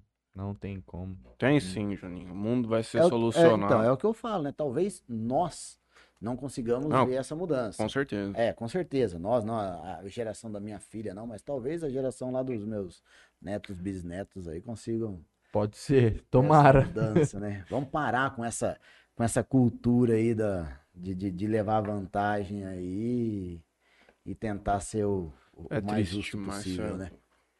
É isso aí. Isso aí. Isso aí é uma coisa que. O problema do Brasil é que é muito grande, é muita gente, é muito mais demorado. Essas mudanças para se conseguir sedimentar aí numa dimensão tão grande, como você disse, continental, nosso país é complexo demais. Você tem países, né, na, na Europa que são de menores do que estados que Pô, nós Portugal temos tem aí. 8 milhões de habitantes, cara. Eu acho. Olha aí. O estado de São? Paulo é maior. É, São Paulo é maior. Detalhe, né, com relação à parte tributária, é, só um, um adendo, né, a diferença de tributos, é, impostos e taxas e contribuições, né, são todos é, tributos, né, que são divididos em impostos e taxas de contribuições. Então, Uhum. o imposto, ele tem um fato gerador, Uhum. No caso, o imposto de renda, o fato gerador é o rendimento, Rendimento. né? O IPTU, o fato gerador é o imóvel. né? Então, cada imposto você tem. A taxa, né, um serviço de eh, transferência de veículo, é uma taxa que você paga para contrapartida do serviço prestado pelo Uhum. governo, tá? Ah, com relação aos tributos do nosso país, o estado de São Paulo é a maior receita, superando, ah, não supera a, a nação, porque é, é a junção de todos os estados. Mas a cidade de São Paulo, ela só perde, se não me engano, para dois ou três estados. A receita tributária gerada pela cidade de São Paulo. Cidade de São Paulo, é, o estado de São Paulo em específico, e um outro estado que eu não me lembro agora. Depois, E é o que menos recebe o dinheiro de volta do valor investido. é a maior receita. Por isso que, politicamente, nós temos um, os Longo olhos bem grandes para o Estado e depois na Prefeitura de São Paulo. Entendeu? É, o, o estado de São Paulo e a prefeitura de São Paulo são trampolins para pessoas que também pensam em. Sim. Porque. Sempre foram. É. Não é, não Então, é assim- à toa que João Dória aí vai. Vai você, tentar- você tem meios, cara, você tem meios e maneiras de, de organizar né, uma criação de um imposto único. Entendeu? Você não tem essa fragmentação de vários tributos e impostos aí que são pagos, cara. Isso é uma criação de um imposto único. Entendeu? Mas o que que acontece? Quando você tem a fragmentação, você tem possibilidades, né? Uma coisa que ajudou em muito foi a lei da responsabilidade fiscal, né? Então as Teto de prefeituras, teto de gasto. Então isso tudo, portal de transparência, né? Então Uhum. tudo isso vem ajudar, mas nós estamos engatinhando ainda para isso. E outra coisa também, né? Quando a gente fala da, da situação política e econômica do nosso país, cara, se você for ver, nós somos uma república que está engatinhando, cara. Sim. Quantos anos nós temos de república? 500 e poucos anos? É. Entendeu? Então, se você vê um país como os Estados Unidos, pô, uma superpotência, uma supereconomia, mas quantos anos o cara tem de? Os caras têm 300 anos de Constituição. Você entendeu? Né? E outra coisa, isso daí também não aconteceu da noite pro dia. Né? O- Uhum. o- os Estados Unidos foi se tornar superpotência, foi se tornar o maior exército mundial depois da Segunda Guerra Mundial. Entendeu? Então, são situações aí que É o que eu falo, se o mundo acaba na Europa, nos Estados Unidos, nessa guerra agora, o Brasil virou uma potência gigantesca. Sim, vai ficar a China, né? É o Brasil aí. E até o regime, né? É, é- é- o, o regime. é- é- regime. Como fala? É, de governo. né? Uhum. É, é- é uma piada a gente falar que a China é um regime socialista, né? É uma piada. Mas é. Mas é. Ainda, se eu não me engano, é, é- o mundo ainda tem cinco países com regime socialista, né?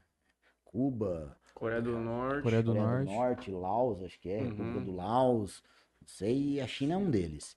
Só que, cara, é uma piada a gente falar o país que, Não, tem uma abertura economicamente, econômica, cara, sim. economicamente, uma explosão. Mas socialmente tem um controle muito grande ainda. Né? Então, talvez ele tenha esse crescimento todo, né, por conta desse controle da população, né?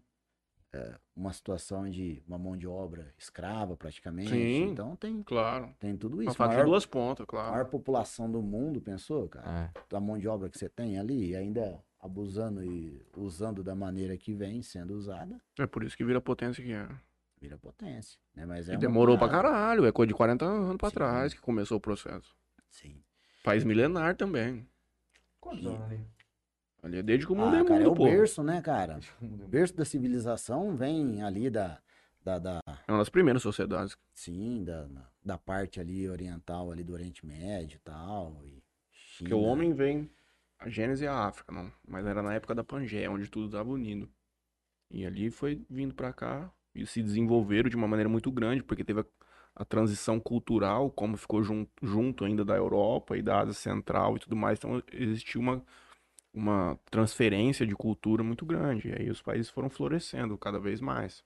O Brasil ficou muito distante, a América do Sul e os Estados Unidos também, querendo ou não, porque a gente não tinha ligação com a África, Europa e Ásia. Você sabia que a, a, a- descoberta né, de Cristóvão Colombo é tido como uma das maiores descobertas da humanidade, né? Eu falei isso aqui uns dois episódios É, pra trás. tá? É, pô, o que que acontece? Cara, o cara descobriu. O cara uniu povos É. separados. E aí, o que que acontece? A gente contesta os números, os fatos históricos, né? Ah, saiu do nada, cara.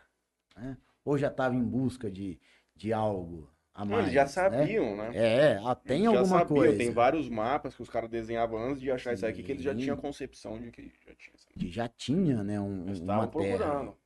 É, E acharam. então, Melhor livro do mundo, Homo Sapiens, e o Val Harari. Recomendo a leitura para todos os alunos que estão nos acompanhando aqui hoje.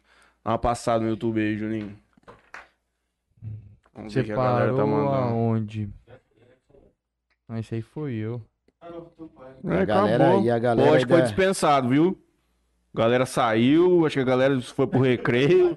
Falou assim, ó, gente, tá bom, ah, pode ir foram, embora. foram pro intervalo. Estão voltando agora aí, mas agora os professores têm que dar aula lá também, pô. Ixi, tem bastante gente. Vamos ver aqui. Giovana de Mori, primeiro ano de administração.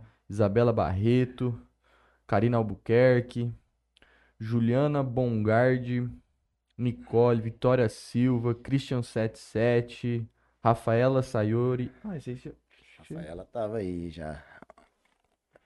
Eu acho, eu acho que essa Rafaela é minha prima. Ah, é a Rafaela, pô. É do. Do Rafa e é, da a Paula? Rafaela do, do integrado aqui. É Ah. tua prima. Eu vi aqui Andrade Garcia. É, abração aí pra Rafaela, aluna super aplicada, dedicada. Cada dia ela tá com um livro diferente, cara. É. Gosta de leitura. Tomara que ela seja a parte boa da família que vai estudar, porque o resto dos primos, misericórdia. Dá licença. Não, mas não é da sua. Não é do seu. Ah, bom. Não é do teu ciclo, é o outro. É. Maria Eduarda, Eduarda Cristina. Ô, Juninho, uma vez pro Parmeira, hein? Porra, velho. Teus 10 anos que você apostou, tá indo pra cá do chapéu. Tá indo. Isabelle Cruz, Renan Vinícius Oliveira. Meu pai tá aqui. Natália Campanelli. Abraço pro Franley Garcia Machado. Oi, nosso presente. Natália Campanelli. Ah, Natália Essa- mandou assim: profissional, pai, marido e ser humano ímpar. Muito Olha aí. orgulho de você, meu amor. Olha aí, Natália Campanelli, cara, é uma fazer Uma pessoa, coleção de copo, hein? uma pessoa ímpar na minha vida, né? Me Vamos ver. Tive o prazer de, de conhecer ela aí há Padrão, nove anos, não é nove plásticos. anos atrás. né? e olha só como que as coisas na minha vida, esposa? elas. Minha esposa, olha como que as coisas na minha vida são meio esquisitas, né? Põe a o minha mãe nasceu aqui na cidade de Três Fronteiras. A minha sogra nasceu na cidade de Três Fronteiras. Minha mãe mudou para São Paulo. Muitas coincidências na Paulo. sua vida. Eu É? nasci na Zona Leste em São Paulo. Minha esposa nasceu na Zona Leste em São E Paulo. foram se encontrar aqui em Jales. Olha só, cara. E olha só, com, na época, nove anos atrás, eu tinha 30 anos de Jales aí, 31 anos de Jales, cara. Conhece até os cachorros, já dava aula já há algum tempo. E a gente, cara, não se conhecia. Vários amigos em comuns, várias pessoas em comuns e a gente não se conhecia. E aí ela me conheceu numa época aí que eu tava muito difícil, uma época muito difícil da minha vida. E foi uma pessoa, cara, eu falo assim, que a minha esposa foi a primeira pessoa que acreditou em mim. Então, assim, cara, meu beijo no coração. Amo muito uma pessoa realmente parceira. Roqueiro também? né? Gosta também, adora Aí, também. bom, aí você não tem tá como. junto comigo nos shows aí.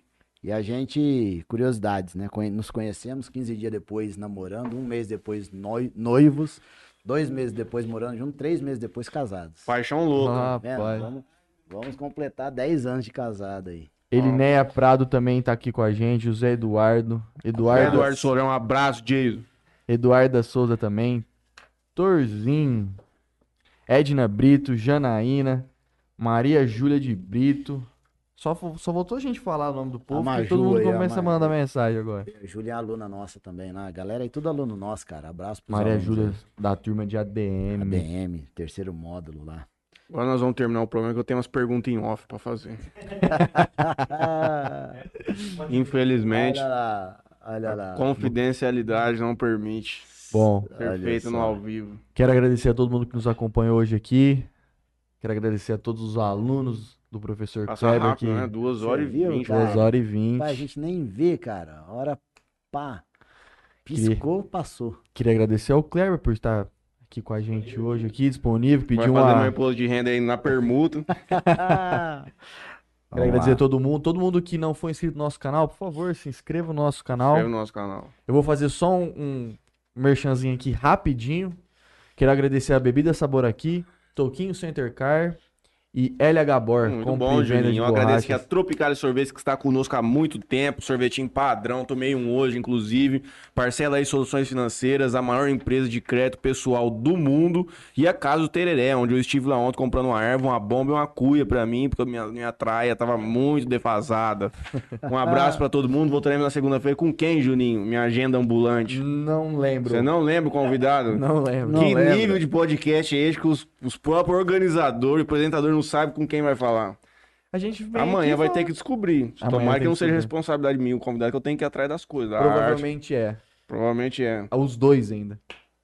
Cláudio Manfrim, E eu acho que é o pessoal do Madrugão. Madrugadão. Madrugadão. Madrugadão. Então é isso, gente. Mu- Muito boa sorte aos corintianos aí. Tem um 45 minutos pra buscar o resultado. Nossa Torce pra algum time? Juninho, São Juninho Paulo. gosta de perder Você é São dinheiro, cara. Cara, eu sou um cara que eu vi meu time ser tricampeão mundial, Libertadores, Ramon de Carran, Tereza Herrera, tudo quanto é torneio, campeonato, tudo que tem, nós Tá ganhamos, entendendo? Como é que é jogamos. diferente? É difícil de você entendeu? entender. É muito então, pra você é- entender. É, é- é muito diferenciado. O Juninho, ele gosta, ele puxou nessa parte pro pai dele, né, cara? Gosta de sofrer, cara. Pode sofrer. Gosta de sofrer. É, hoje o programa é bom demais. Obrigado a todos. Valeu.